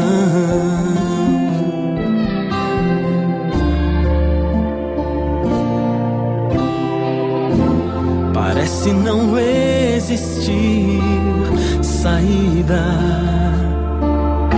Será que um grande amor chega ao fim? Sem se abrir, ninguém perdoa. E não há como encontrar a solução. As provações transformam vidas, acendem emoções no olhar. Uhum. E como acreditar no amor? Como viver sem ter rancor? Se o coração está ferido. Como aprender a confiar?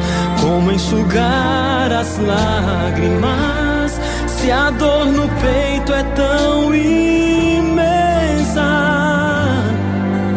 a resposta está somente na oração.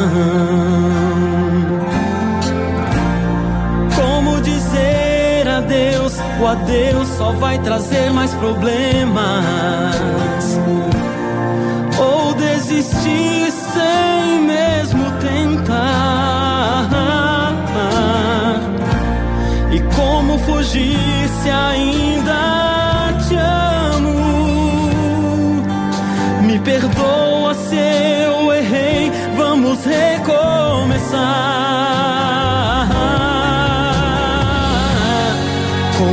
Acreditar no amor? Como viver sem ter rancor? Se o coração está ferido. Uh, e como aprender a confiar? Como enxugar as lágrimas? Se a dor no peito é tão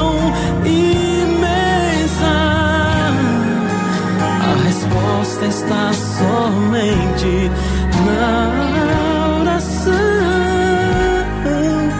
A resposta está somente na oração.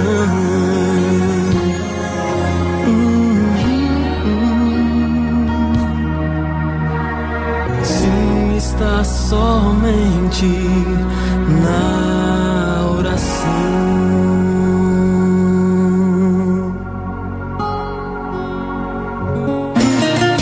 Sintra Compaixão, uma voz amiga.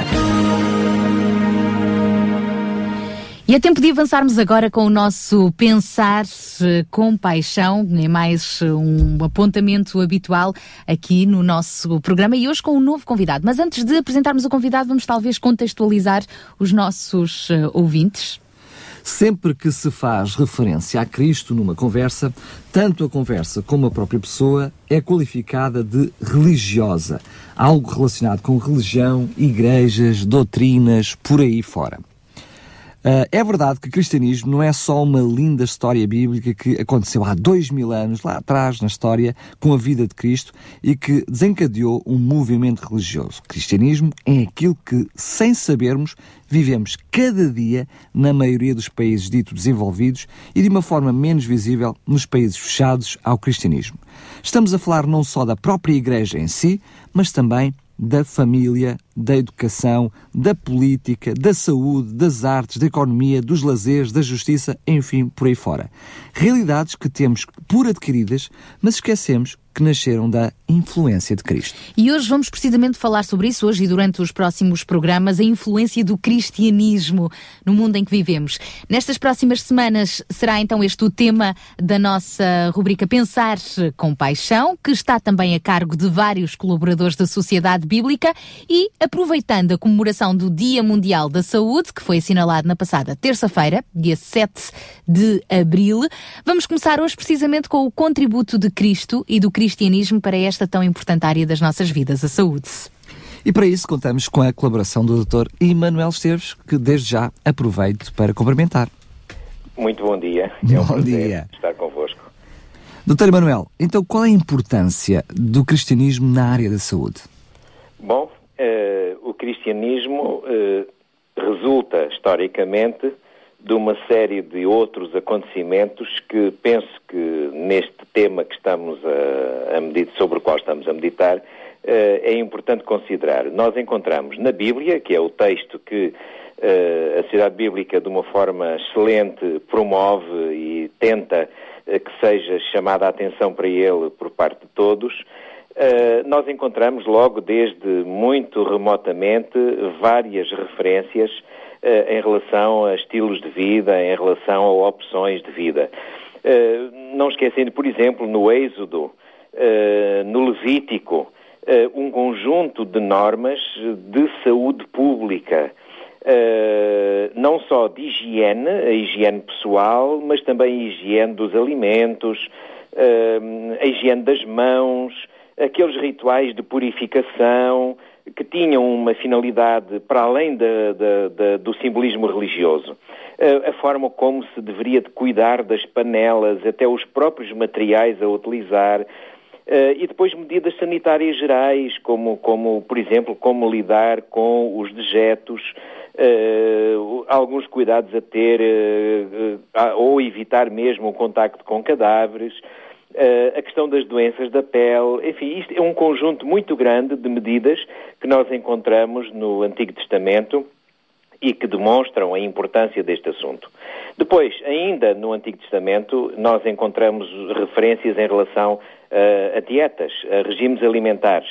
Eh, logo no Éden, eh, encontramos a alimentação original, eh, que foi eh, entregue, que foi disponibilizada ao, ao- ao nosso casal paternal, eh, baseada essencialmente em cereais, em frutas, em oleaginosas e nas leguminosas. Eh, Depois vemos que esta dieta foi alvo de algumas modificações ao longo da história, como seja ao longo, eh, em resultado do dilúvio, eh, a travessia do deserto, eh, e depois eh, o que está descrito é que esta dieta terá um acerto final no paraíso. Enfim, isto tudo aspectos históricos eh, e interessantes. Mas quando nós chegamos ao início do Novo Testamento e nós lemos eh, eh, eh, os factos maravilhosos da vida de Cristo, eh, nós aí encontramos a grande preocupação que ele teve pela saúde pessoal, pela saúde do indivíduo. Uh, e estou-me a referir aos milagres, mas a outros aspectos da saúde física e da saúde espiritual.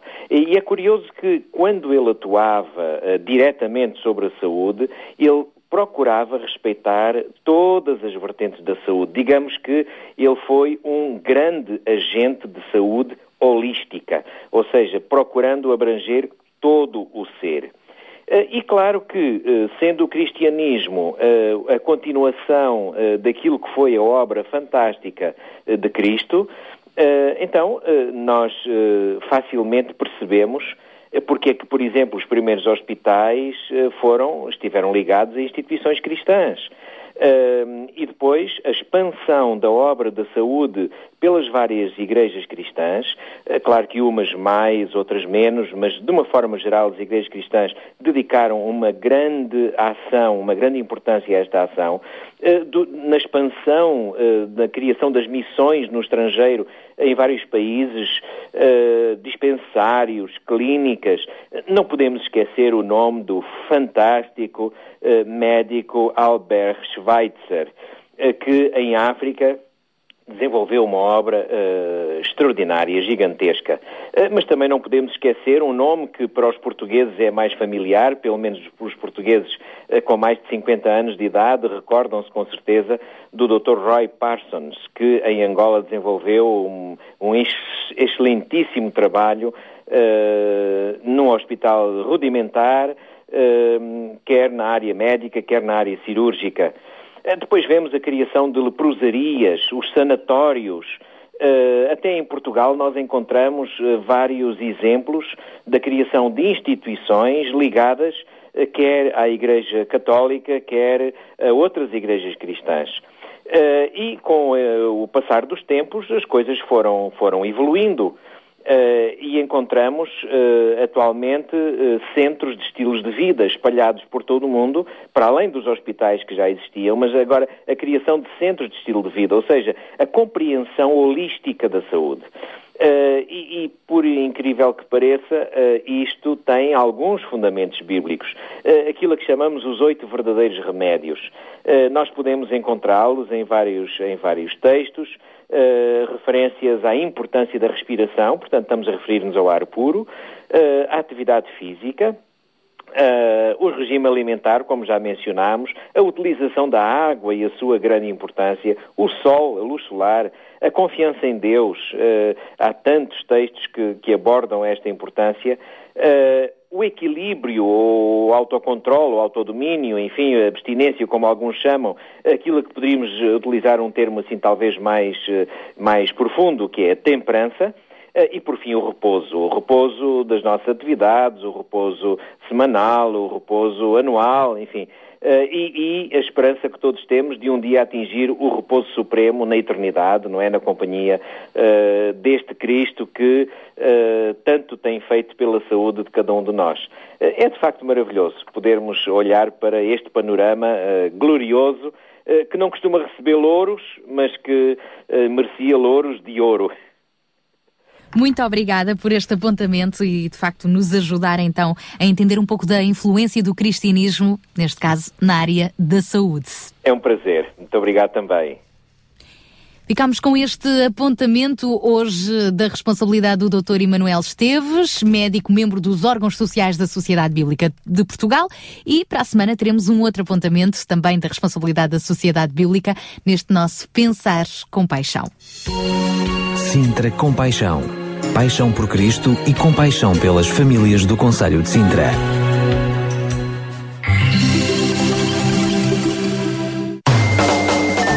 O site da RCS está sempre a renovar os seus conteúdos para que você esteja connosco também na internet.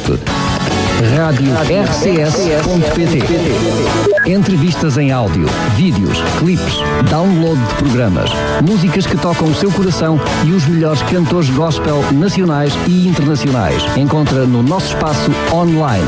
Rádio RCS.pt Visite agora mesmo e tenha um link direto para a esperança.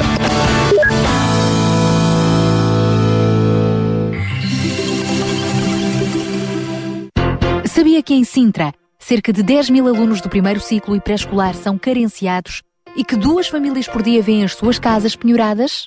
Todos os dias há alguém a precisar de ajuda e você pode ser a solução. Sintra Compaixão, o programa da RCS que abre portas à solidariedade. Sexta-feira, das 8 às 11 da manhã. Sintra Compaixão, Contamos consigo. Vamos começar o nosso fórum de hoje com música, na bela voz de Marta Fonseca e o tema Magno Day. E não saia daí, porque já a seguir vem o nosso fórum. É isso mesmo, e no nosso fórum de hoje vamos falar de uma Páscoa para nunca mais esquecer o cristianismo que estamos então hoje a viver. Já lá vamos então, conforme a tua sugestão musical, aí está a Marta Fonseca. Criado para ser reflexo do amor, formado para resplandecer o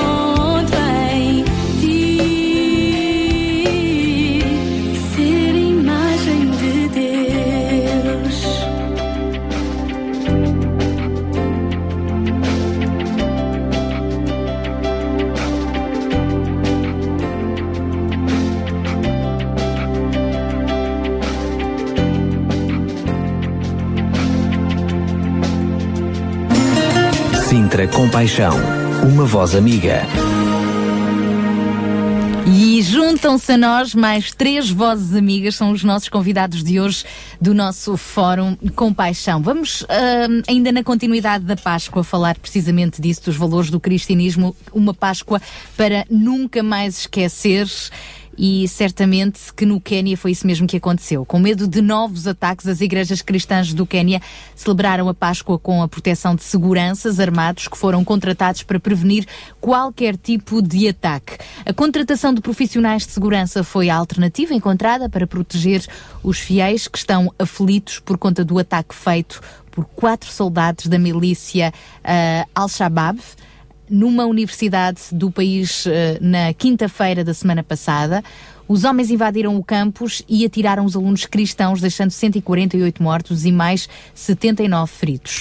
Uma das igrejas do país não pensou duas vezes antes de contratar homens armados para proteger os fiéis. Estamos muito preocupados com a segurança das nossas igrejas e fiéis, pois está claro que os militares buscam atacar cristãos, disse Wilbard Larro, um líder de uma das igrejas.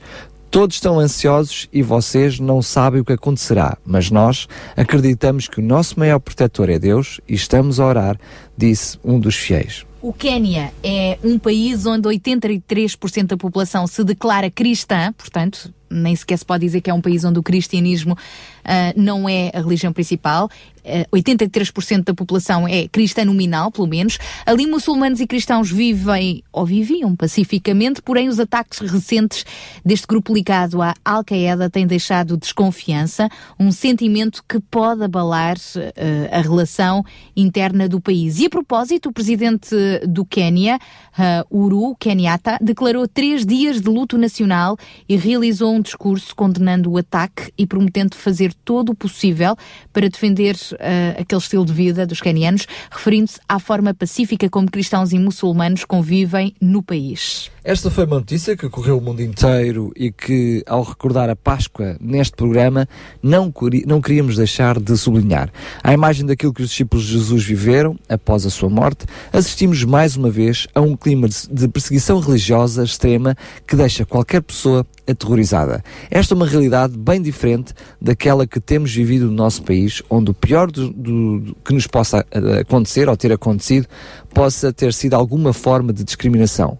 Para aprofundar ainda mais esta questão, convidamos então três pessoas, comunidades cristãs diferentes, que nos irão contar experiências desta Páscoa no sentido litúrgico, mas não no sentido litúrgico, mas sim no sentido mais pessoal da palavra, que é a questão de sermos cristãos e vivermos como cristãos. Em Portugal, no Quênia, em qualquer parte do mundo. Para isso, temos então connosco hoje uh, os convidados. Juvenal Clemente, pastor, esteve como missionário em Macau, em Macau durante muitos anos. Aqui em Portugal está também ligado à ACRAS, a Associação Cristã de Reinserção e Apoio Social. Temos também connosco Rui Lopes, uh, da Paróquia do Algueirão, e ainda João Calim, da, uh, de uma outra comunidade evangélica em Sintra. Olá, muito bom dia dia, obrigada por estarem aqui connosco.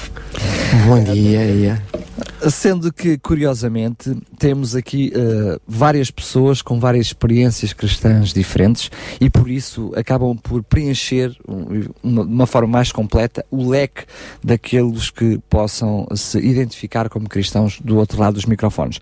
Temos o João, que está aqui também como jovem. Lembro-me que uh, as vezes que tem estado aqui, bem ou mal, tem sido para dar um testemunho pessoal ou mais global a nível de jovens. Vamos pedir que possas mais uma vez encarnar esse papel para que eh, nos possas dar o teu testemunho como jovem.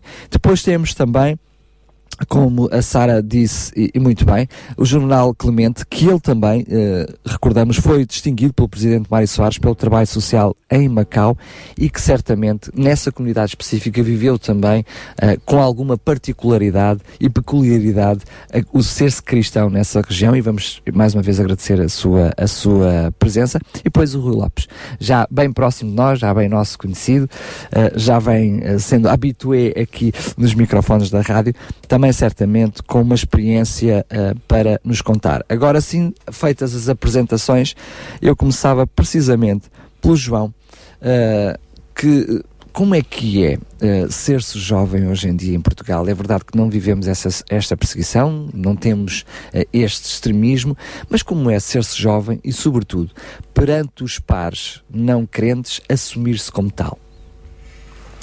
Bom, bom dia. Uh, eu só queria dizer que uh, eu posso falar sendo um jovem, já não sou assim tão jovem, mas sim, sou um jovem. Uh, é óbvio que falo por mim, não posso uh, falar em nome de todos os jovens, nem todos poderão rever naquilo que eu vou dizer. Mas Ma- ma- Mas, és um, um jovem que trabalha com outros ainda mais jovens enquanto professor. Também tens essa Exatamente. vertente. E os desafios para assumir esse, esse, esse Exatamente, papel de sim, sim, cristão. sim. é? Sim. Eh, E eu acho que logo na pergunta tu focaste o ponto essencial na questão da, da juventude. Que me elucidas então. Que é a questão da pressão do grupo. Eh, é realmente, e da na minha experiência de vida, a fase da minha vida em que eu senti a maior pressão de grupo foi na escola, na minha adolescência. Eh, e, e sei que eu sou professor e vejo isso também com os meus alunos adolescentes, que é mesmo uma altura em que eles sentem essa influência do grupo e o assumirem as suas convicções perante os outros, que podem ter convicções diferentes, é sempre difícil. Estamos a falar também numa altura em que eles procuram a sua própria identidade também, e isso vai trazer um problema acrescido, não é? Uhum, Exatamente. Uh, bom, como, como foi referido, em termos da convicção cristã, que é disso que estamos aqui a falar, não é? Do ser-se cristão e de definir-se como uh, um adolescente ou um jovem cristão, uh, não há qualquer perseguição, como foi referida nesta questão do Quênia, não temos e- esse tipo de perseguição, mas uh, sofremos a tal pressão de grupo. Da minha própria experiência enquanto adolescente, eu- foi, foi algo difícil para mim. Muitas vezes tive vergonha de, de assumir-me como cristão, tentava evitar essas conversas, mas a partir de uma certa altura, uh, sendo a minha convicção realmente de ser cristão, de seguir a Cristo, ser um seguidor de Cristo, um discípulo de Cristo, então eu percebi que eu tinha que tomar uh, essas decisões e apresentá-las àqueles que me rodeavam. Quais eram as maiores dificuldades, de uma forma concreta, para, para quem está do outro lado perceber, olha, é isto que eu, que eu vivo, ou, ou esta também é a minha dificuldade? Sim, tem a ver um bocadinho com a questão da ética cristã. Por eu ter um determinado comportamento, muitas vezes era olhado de lado e achavam-me estranho. Tipo extraterrestre, não é? Extraterrestre, eh, questão tão simples como o dizer as neiras ou não. Não dizia. Não dizia. E isso era motivo de, de escárnio, de gozo, de eh, o- outras conversas, não é? Típicas da adolescência, eh, em que não participava ou tentava não participar, de vez em quando participava, eh, mas era sempre motivo de olhar de soslaio. Mas a partir de uma certa altura eu percebi que na realidade eu estava era a marcar uma diferença e que quando avancei mais uns aninhos percebi que os meus amigos, os meus colegas me respeitavam por causa de, de eu manter essas minhas convicções. Então, eu como professor, muitas vezes tenho dito isso, não diretamente na sala de aula, porque não estou lá para fazer isso, eh, mas em conversa eh, com, com os, os- os jovens, eh, dizer isso, mantenham as vossas convicções, que sejam realmente seguidores de Cristo e pode não ser já neste momento, mas vocês ainda irão ser respeitados por terem mantido as vossas convicções. E também dou esta esperança que é, eh, se calhar na vossa vida, não quer dizer que seja assim, mas se calhar este momento é aquela fase em que vocês estão a sentir mais essa dificuldade, superem isto e vão ver que depois valeu a pena ter mantido as vossas convicções. Muito bem, certamente não, não vieste até nós apenas para nos contares isso, já, já voltamos à, à conversa.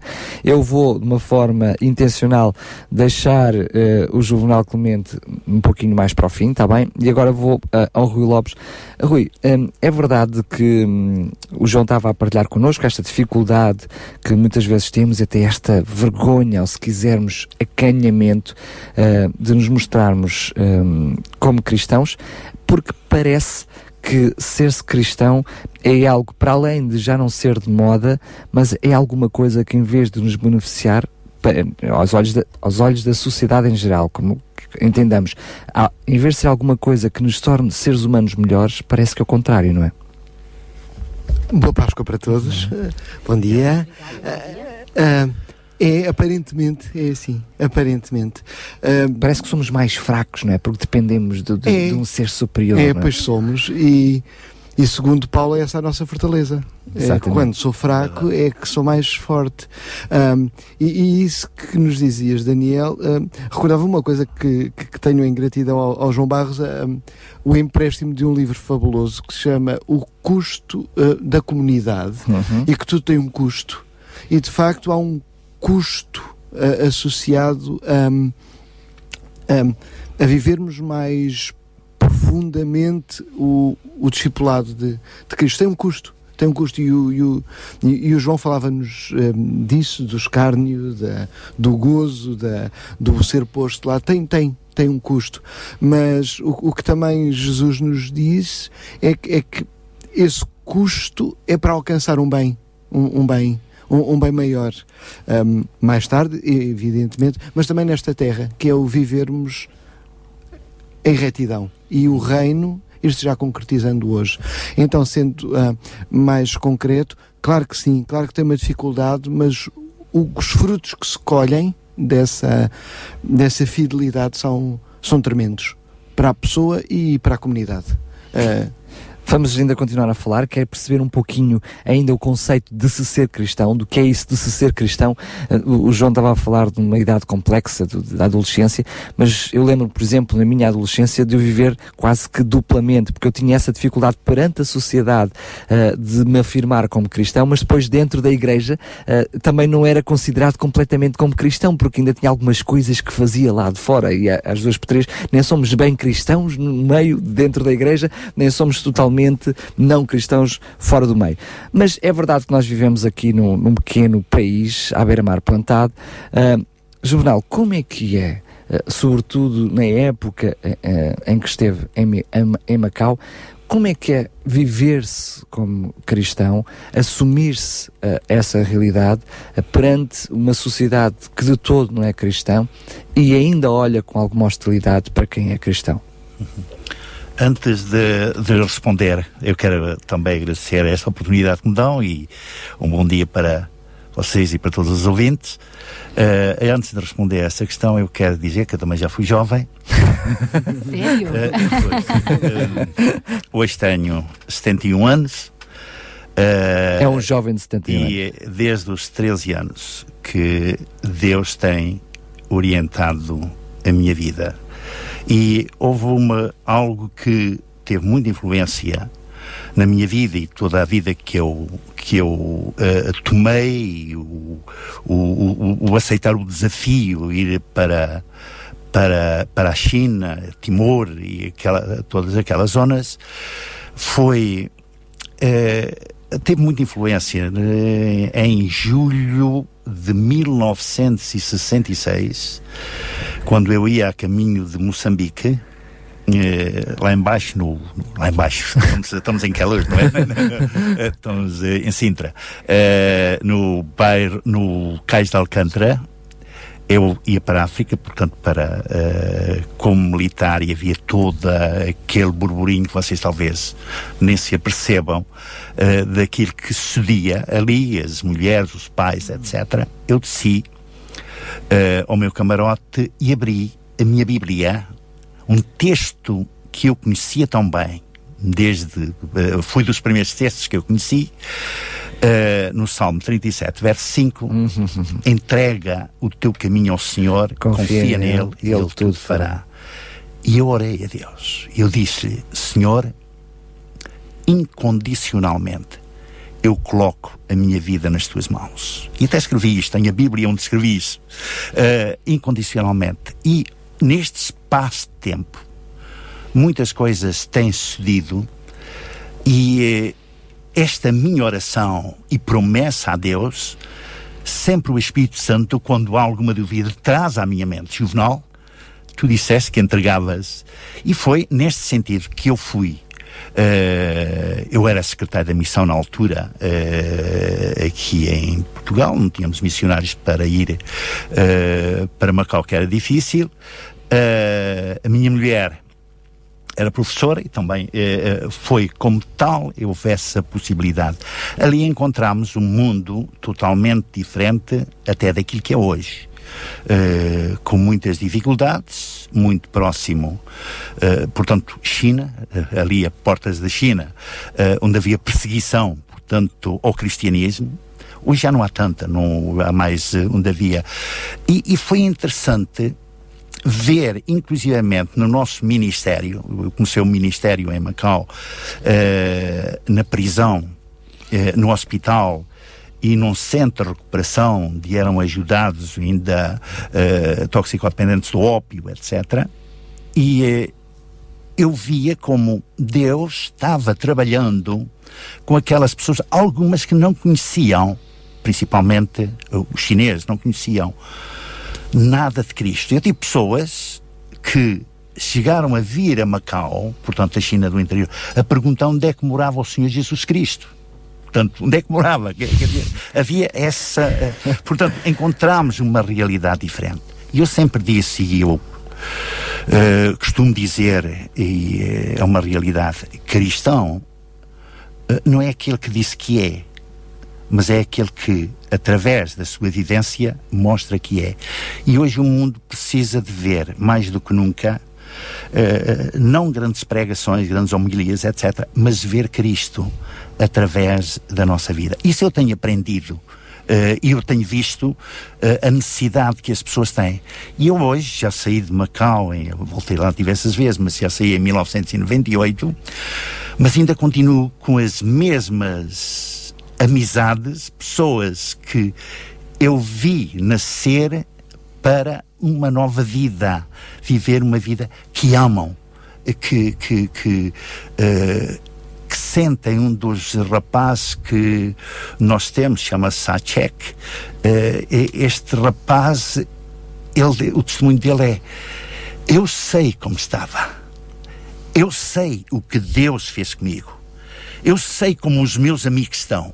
Eu sei o que Deus pode fazer com eles. E ele está-se a tornar um, um, um- um- chinês, está-se a tornar um missionário, não por tudo aquilo que aprendeu, chamamos-lhe assim, nos livros, mas por aquilo que viu. Portanto, cris- cristão é uma vivência. Ser cristão é viver é, é a vida que Cristo realmente E ensinou. estamos a falar aqui de uma realidade bem distinta de Portugal. Na Sim, sim, China, o cristianismo ainda é razão também para perseguição, não é? Em, em certas partes. Em algumas. Hoje, algumas. Uhum. Hoje. eh, eh, A tolerância é maior do que era nessa altura. É maior. Eh, só dar-lhes um pequeno testemunho neste sentido.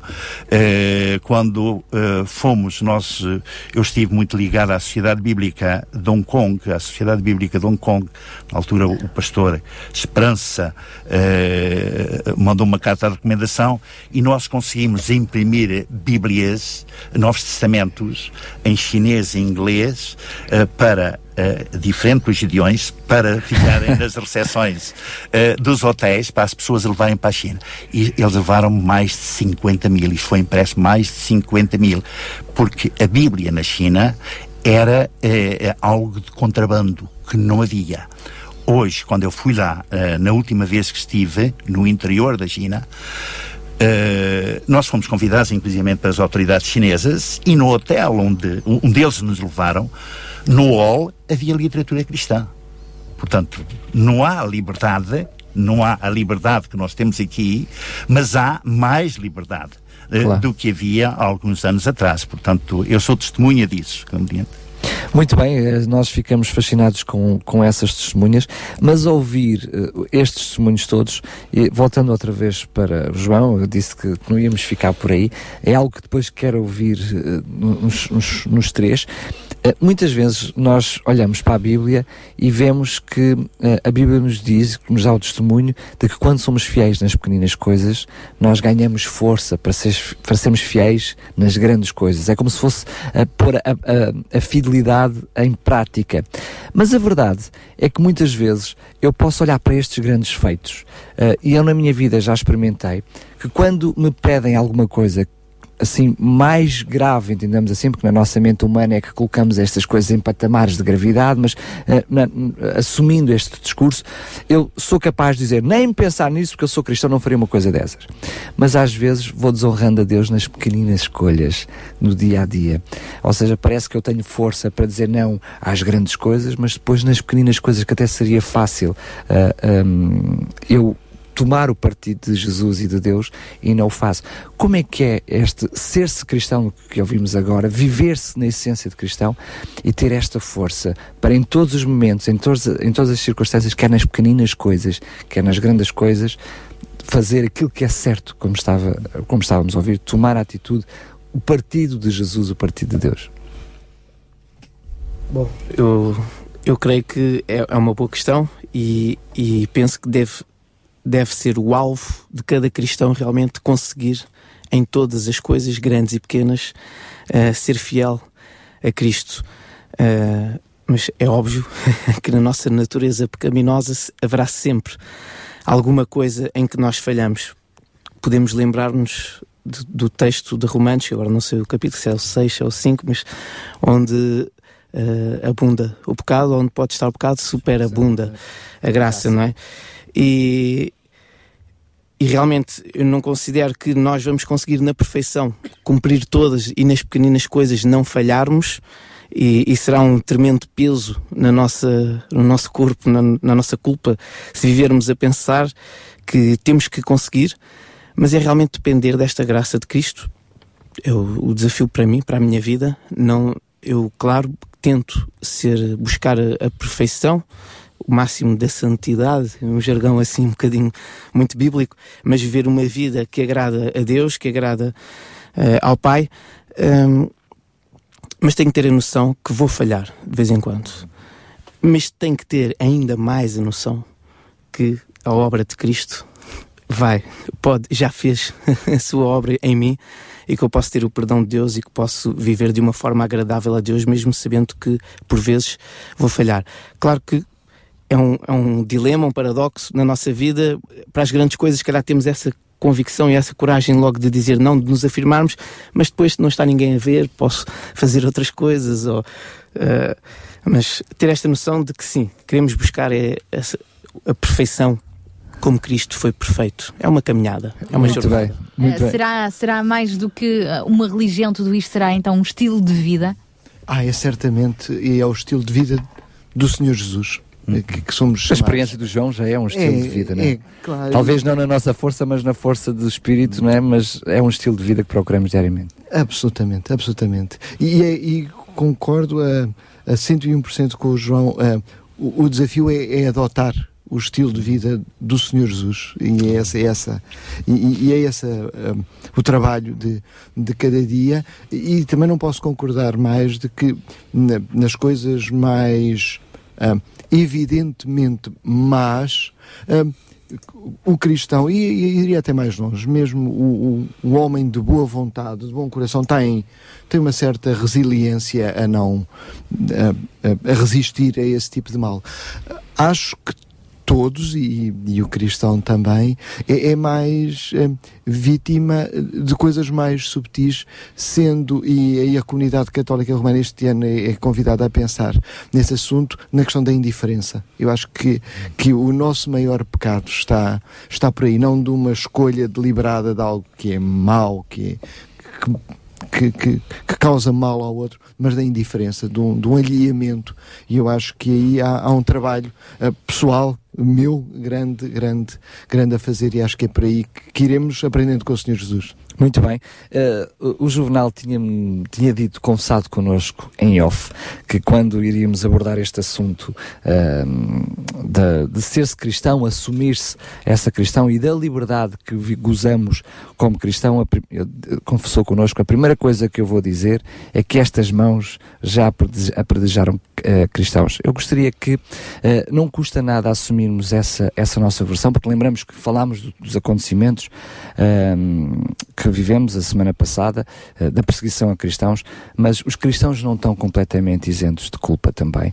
E para depois passarmos para o patamar seguinte, uh, para outro assunto que eu gostaria que falássemos, que é quando nós também, como cristãos, passamos a acusadores daqueles que não são cristãos, não é? É, é, eu recordo-me, portanto, eu identifico muito é, com o apóstolo Paulo nesse sentido Portanto, eu fiz. Mais com, nesse caso com o Saulo, né? Com o Saulo. eu fiz, eu fiz pela, pela minha religiosidade e não propriamente por aquilo que se ouvia dizer. Compreendo por aquilo que se ouvia dizer. Uh, e eu não queria tais pessoas, quer dizer, é, é, que eu ouvia dizer que estas pessoas tinham vindo à minha terra, que davam um tiro numa cruz, comiam crianças, etc. Nós não queríamos estas pessoas. Estava a falar dos, dos, de, de, do, dos protestantes, Dos né? protestantes. E eh, não queríamos estas pessoas e perseguimos. Na altura depois verificámos que não era a realidade. E foi aqui que eh, eu eh, li o Evangelho de São João, que me chegou às mãos, não me pergunto como. Tal- talvez no caminho para Imaús, não terá sido por aí. Chegou, chegou às suas mãos por alguém que Por alguém. arriscou ah, ah, o pescoço há, há uns anos atrás para Talvez. deixar uma Bíblia Eh, publicamente. havia já nessa altura um núcleo eh, eh, costumava enviar literatura para a província E e, talvez então- por esse meio, talvez, não sei. Mas, mas não é sei verdade como que chegou. nessa altura era arriscado Era, era divulgar certo, ah, eh, publicamente divulgar- a Bíblia. Sim, era, havia um certo risco. Chegou e eu li, quer dizer, e eh, dizia, olha, isto é protestante. Eu digo, eu fiquei admirado eh, eh, aquilo que me diziam que era protestante e aquilo que eu estava a ler. Então, mas eles não comem meninos. Quer dizer, o milagre na minha vida, se é possível dizer, sucedeu porque eu já tinha lido. Portanto, eu li e vi, quando disseram que era protestante, quis saber o que era protestante. E foi aqui, depois, eu era garoto, eh, eh, portanto, o, o- o perseguidor eh, eh, começou a ser perseguido, eu, depois fui apedrejado também, fui escorraçado, e há um versículo bíblico que me deixa, que ainda hoje fica na minha memória, que é, se aplica de Jesus. Bem-aventurados sois vós, quando vos injuriarem e perseguirem e mentindo disserem todo o mal contra vós por minha causa, exultai-vos e alegrai-vos. Como é Este- possível? Como é possível? Mas eu me alegrava nesse, eh, nesta palavra de Jesus e já não me importava ser eh, perseguido. Havia como que. eh, e depois, todos estes, eh, portanto, que nos perseguimos uns aos outros, hoje somos bons amigos. O tempo. eh, eh, o, o- As tempo pedras passou, ficaram, não é? ficaram. E, eh, e, graças a Deus, eu dou de muitos. Hoje conversamos discutimos inclusivamente às vezes as sagradas escrituras e chegamos Numa sempre, sã convivência. chegamos sempre a este a, a este entendimento isto que eu disse no, in- no ini- cristão não é aquilo que disse que é mas nós temos de mostrar através da nossa vida Não dizer, mas ser. ser isto anima-nos ajuda-nos a vencer eh, muitas dificuldades E, e essas dificuldades que não são tão poucas quanto isso. Uhum.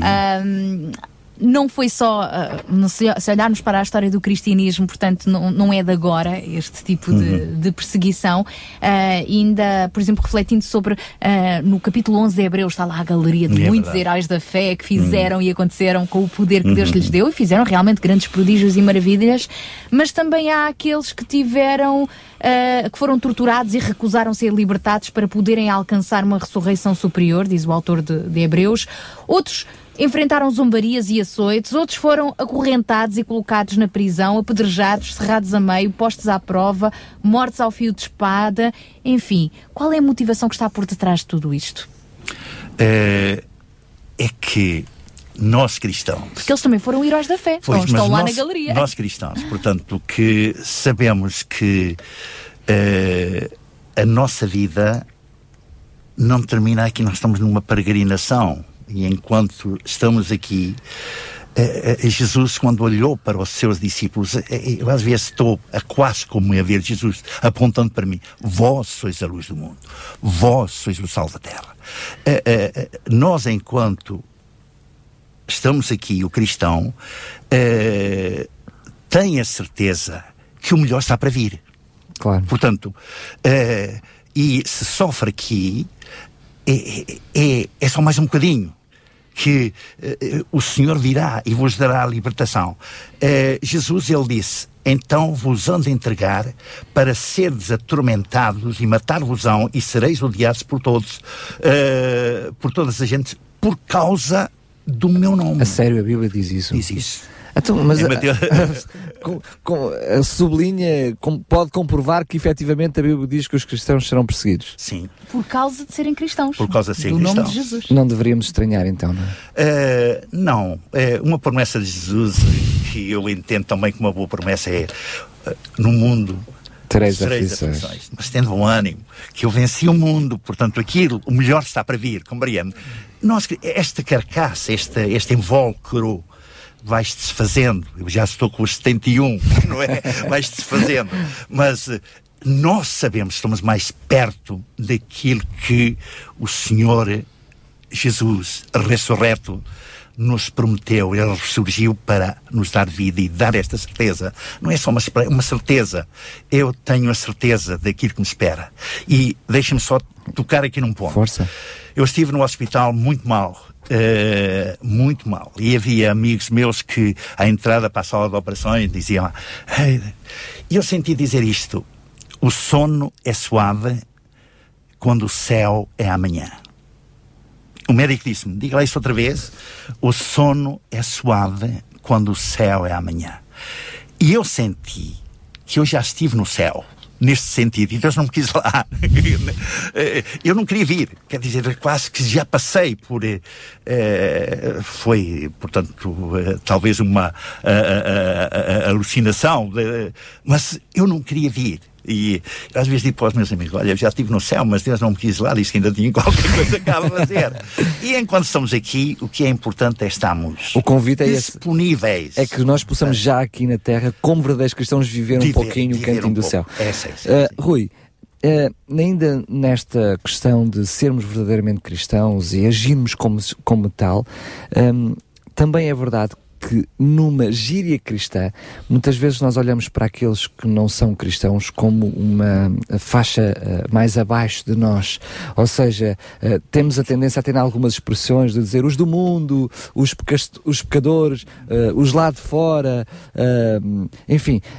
Uh, nós, como cristãos, eh, muitas vezes temos de nos dar conta, talvez olhando para o nosso conhecimento, talvez eh, olhando para aquilo que, que, hum, Deus nos diz, eh, a pensar que temos a verdade, enfim, por aí fora, podemos olhar para o outro, para outra religião ali ao lado, para o outro que de todo não é religião, ou aquele que assumidamente é ateu, também com alguma diria indiferença, para usar a tua expressão, para ser simpático, mas provavelmente não com alguma diferença, mas também com algum preconceito, não é? Definitivamente, definitivamente. E isso, isso, isso é uma tentação. Isso é uma tentação, isto está lá. Ahm, agora o que acontece é este testemunho magnífico, é pena não, não haver imagens, ver o, o, o ar radiante com que ouvimos o último testemunho. Acho é que existe depois o, o, o, outro salto que é preciso dar, que é ah, quando o cristão vive a sua, a sua adesão a Cristo ah, profundamente, ah, a mesa vira ao contrário e de facto a aceitação do outro é tremenda porque eu próprio reconheço em mim o pecador e o maior dos pecadores e que a minha dependência, como dizia a Sara logo no início, a minha eh, dependência do Senhor é total. total. Portanto, aquilo que sou não é mais do que uma coisa frágil e a minha fortaleza só está nele. Portanto, hum, quanto mais cristãos somos, mais o não cristão é, é também digno de apreço e de, e de amizade e de, e de compaixão com ele, definitivamente. Nós já vamos continuar esta nossa conversa, já na reta final do nosso fórum de hoje, do Sintra Compaixão. Para já, enquanto refletimos, mastigamos todas estas palavras que acabámos de ouvir, ficamos então com o grupo da Missão Cristã Internacional Meu Lugar em Ti Achei. Meu Deus, meu Pai, Rei,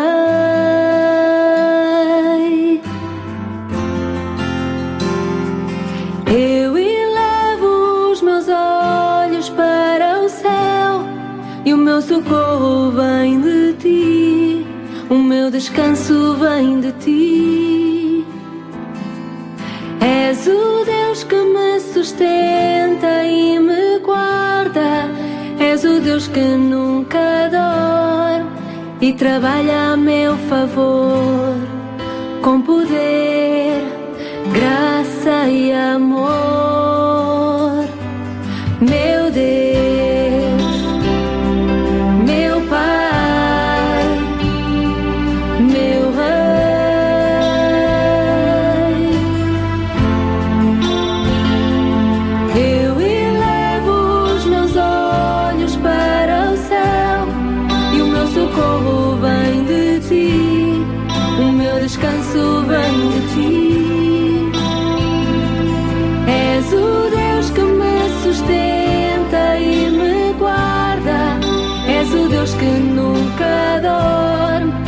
E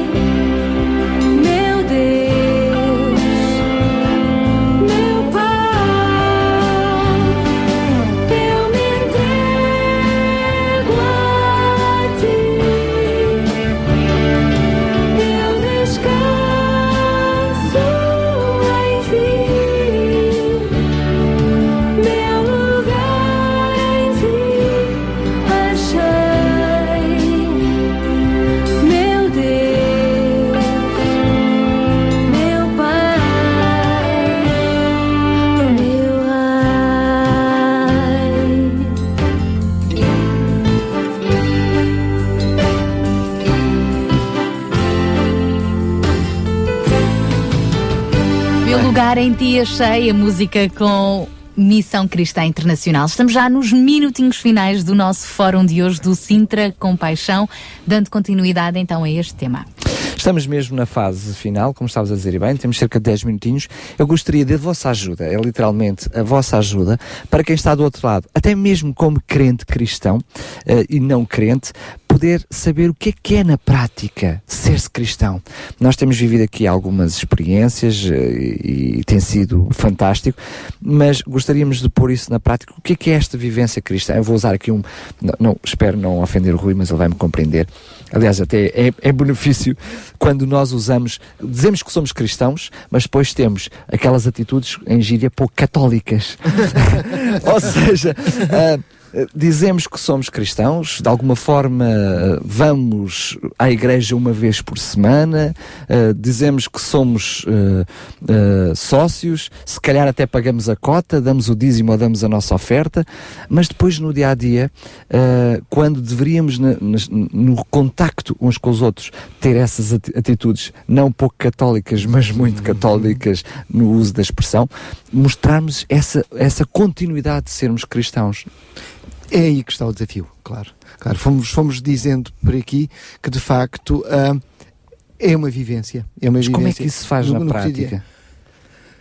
Faz-se em, em- em- pequenas coisas e com um, um critério que é como é que o Senhor Jesus faria. Uhum. É, é esse, Muito é, muito bem. é, É verdade, é é o critério.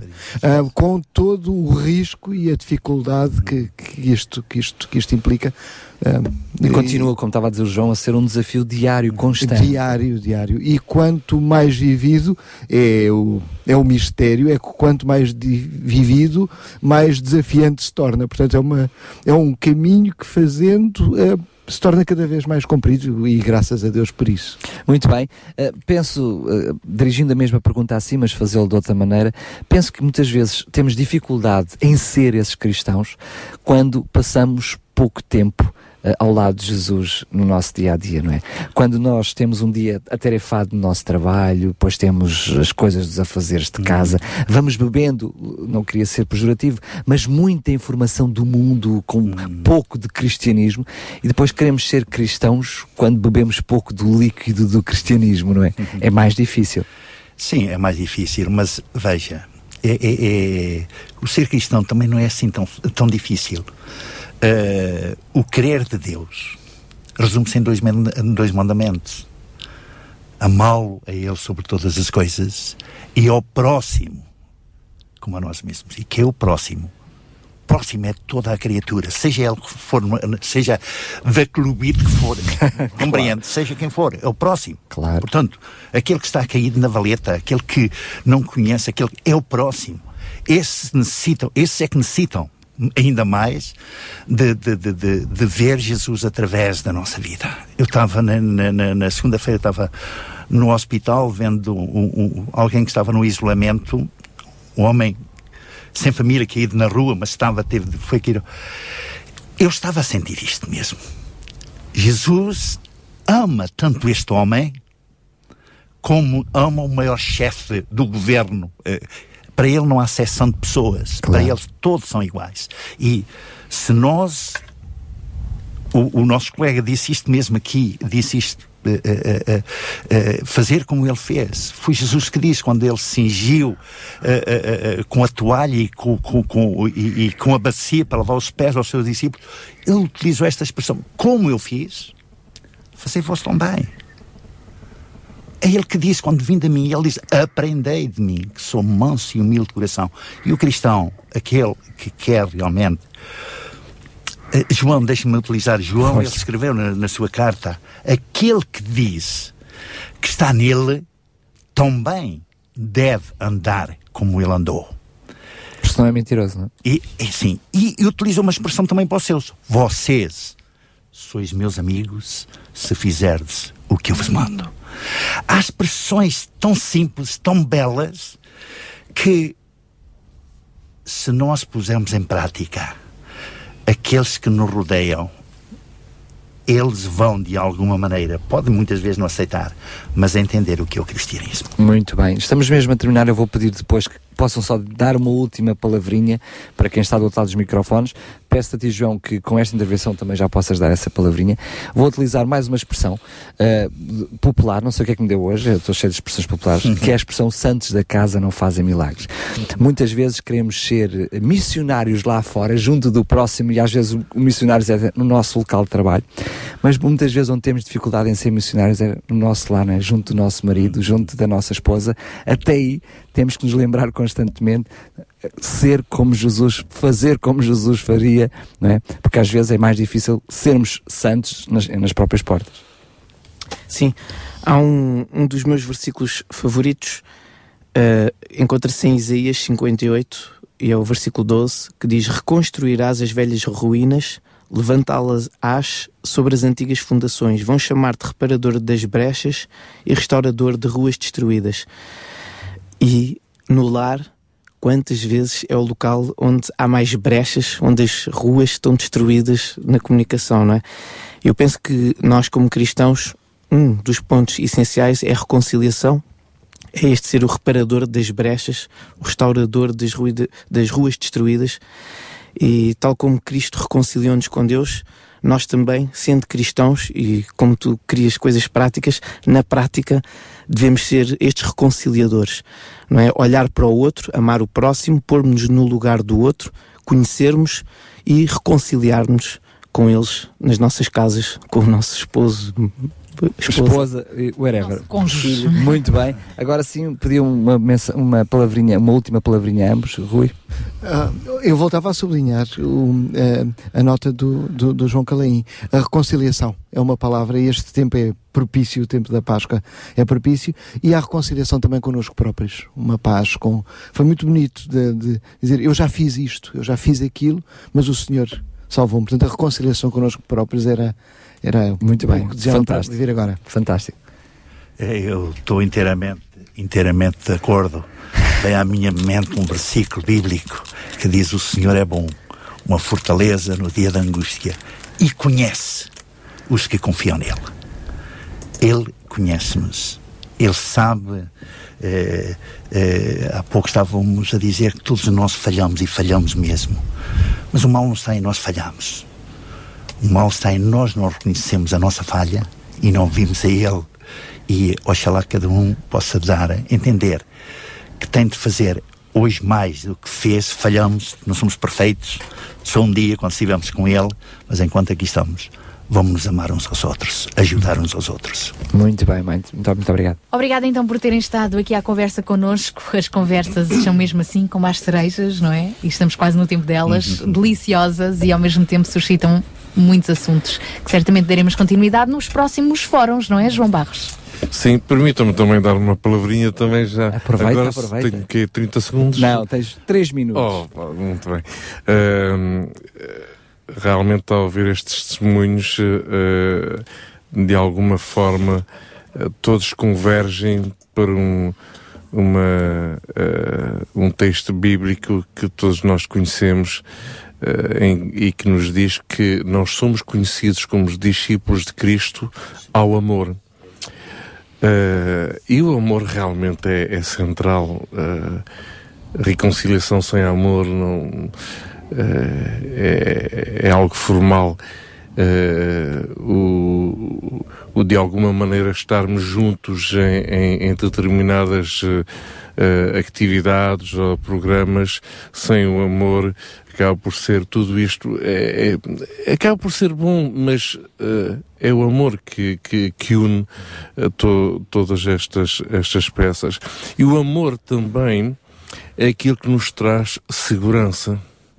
E eu vejo que muitas vezes a intolerância religiosa é, é uma expressão de insegurança, uma expressão de total revolta de determinadas comunidades para com outras, porque eh, não sentem esse amor. E então a relação que se constrói é uma relação doutrinária, uma relação religiosa puramente litúrgica ou cerimoniais ou enfim de histórias eh, eh, e o amor passa por cima disso tudo, não é? Costumamos dizer o amor cobre todas as coisas, não é?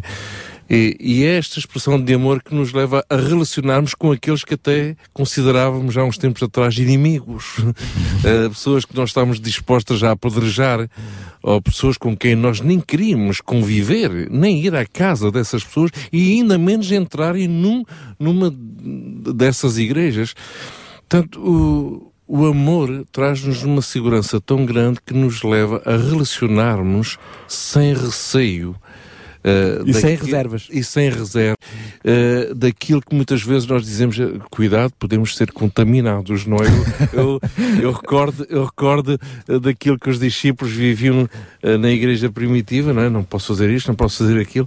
Ahm, e, e realmente o Espírito Santo veio curto-circuitar, permita-me a expressão, muitas dessas coisas que não é eh, que permaneciam no paradigma mental dos discípulos.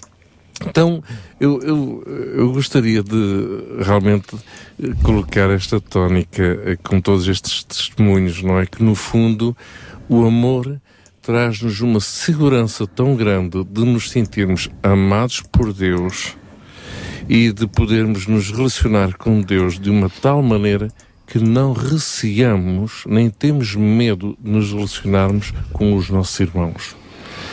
Uh, e isso uh, traz-nos uma paz também bastante grande.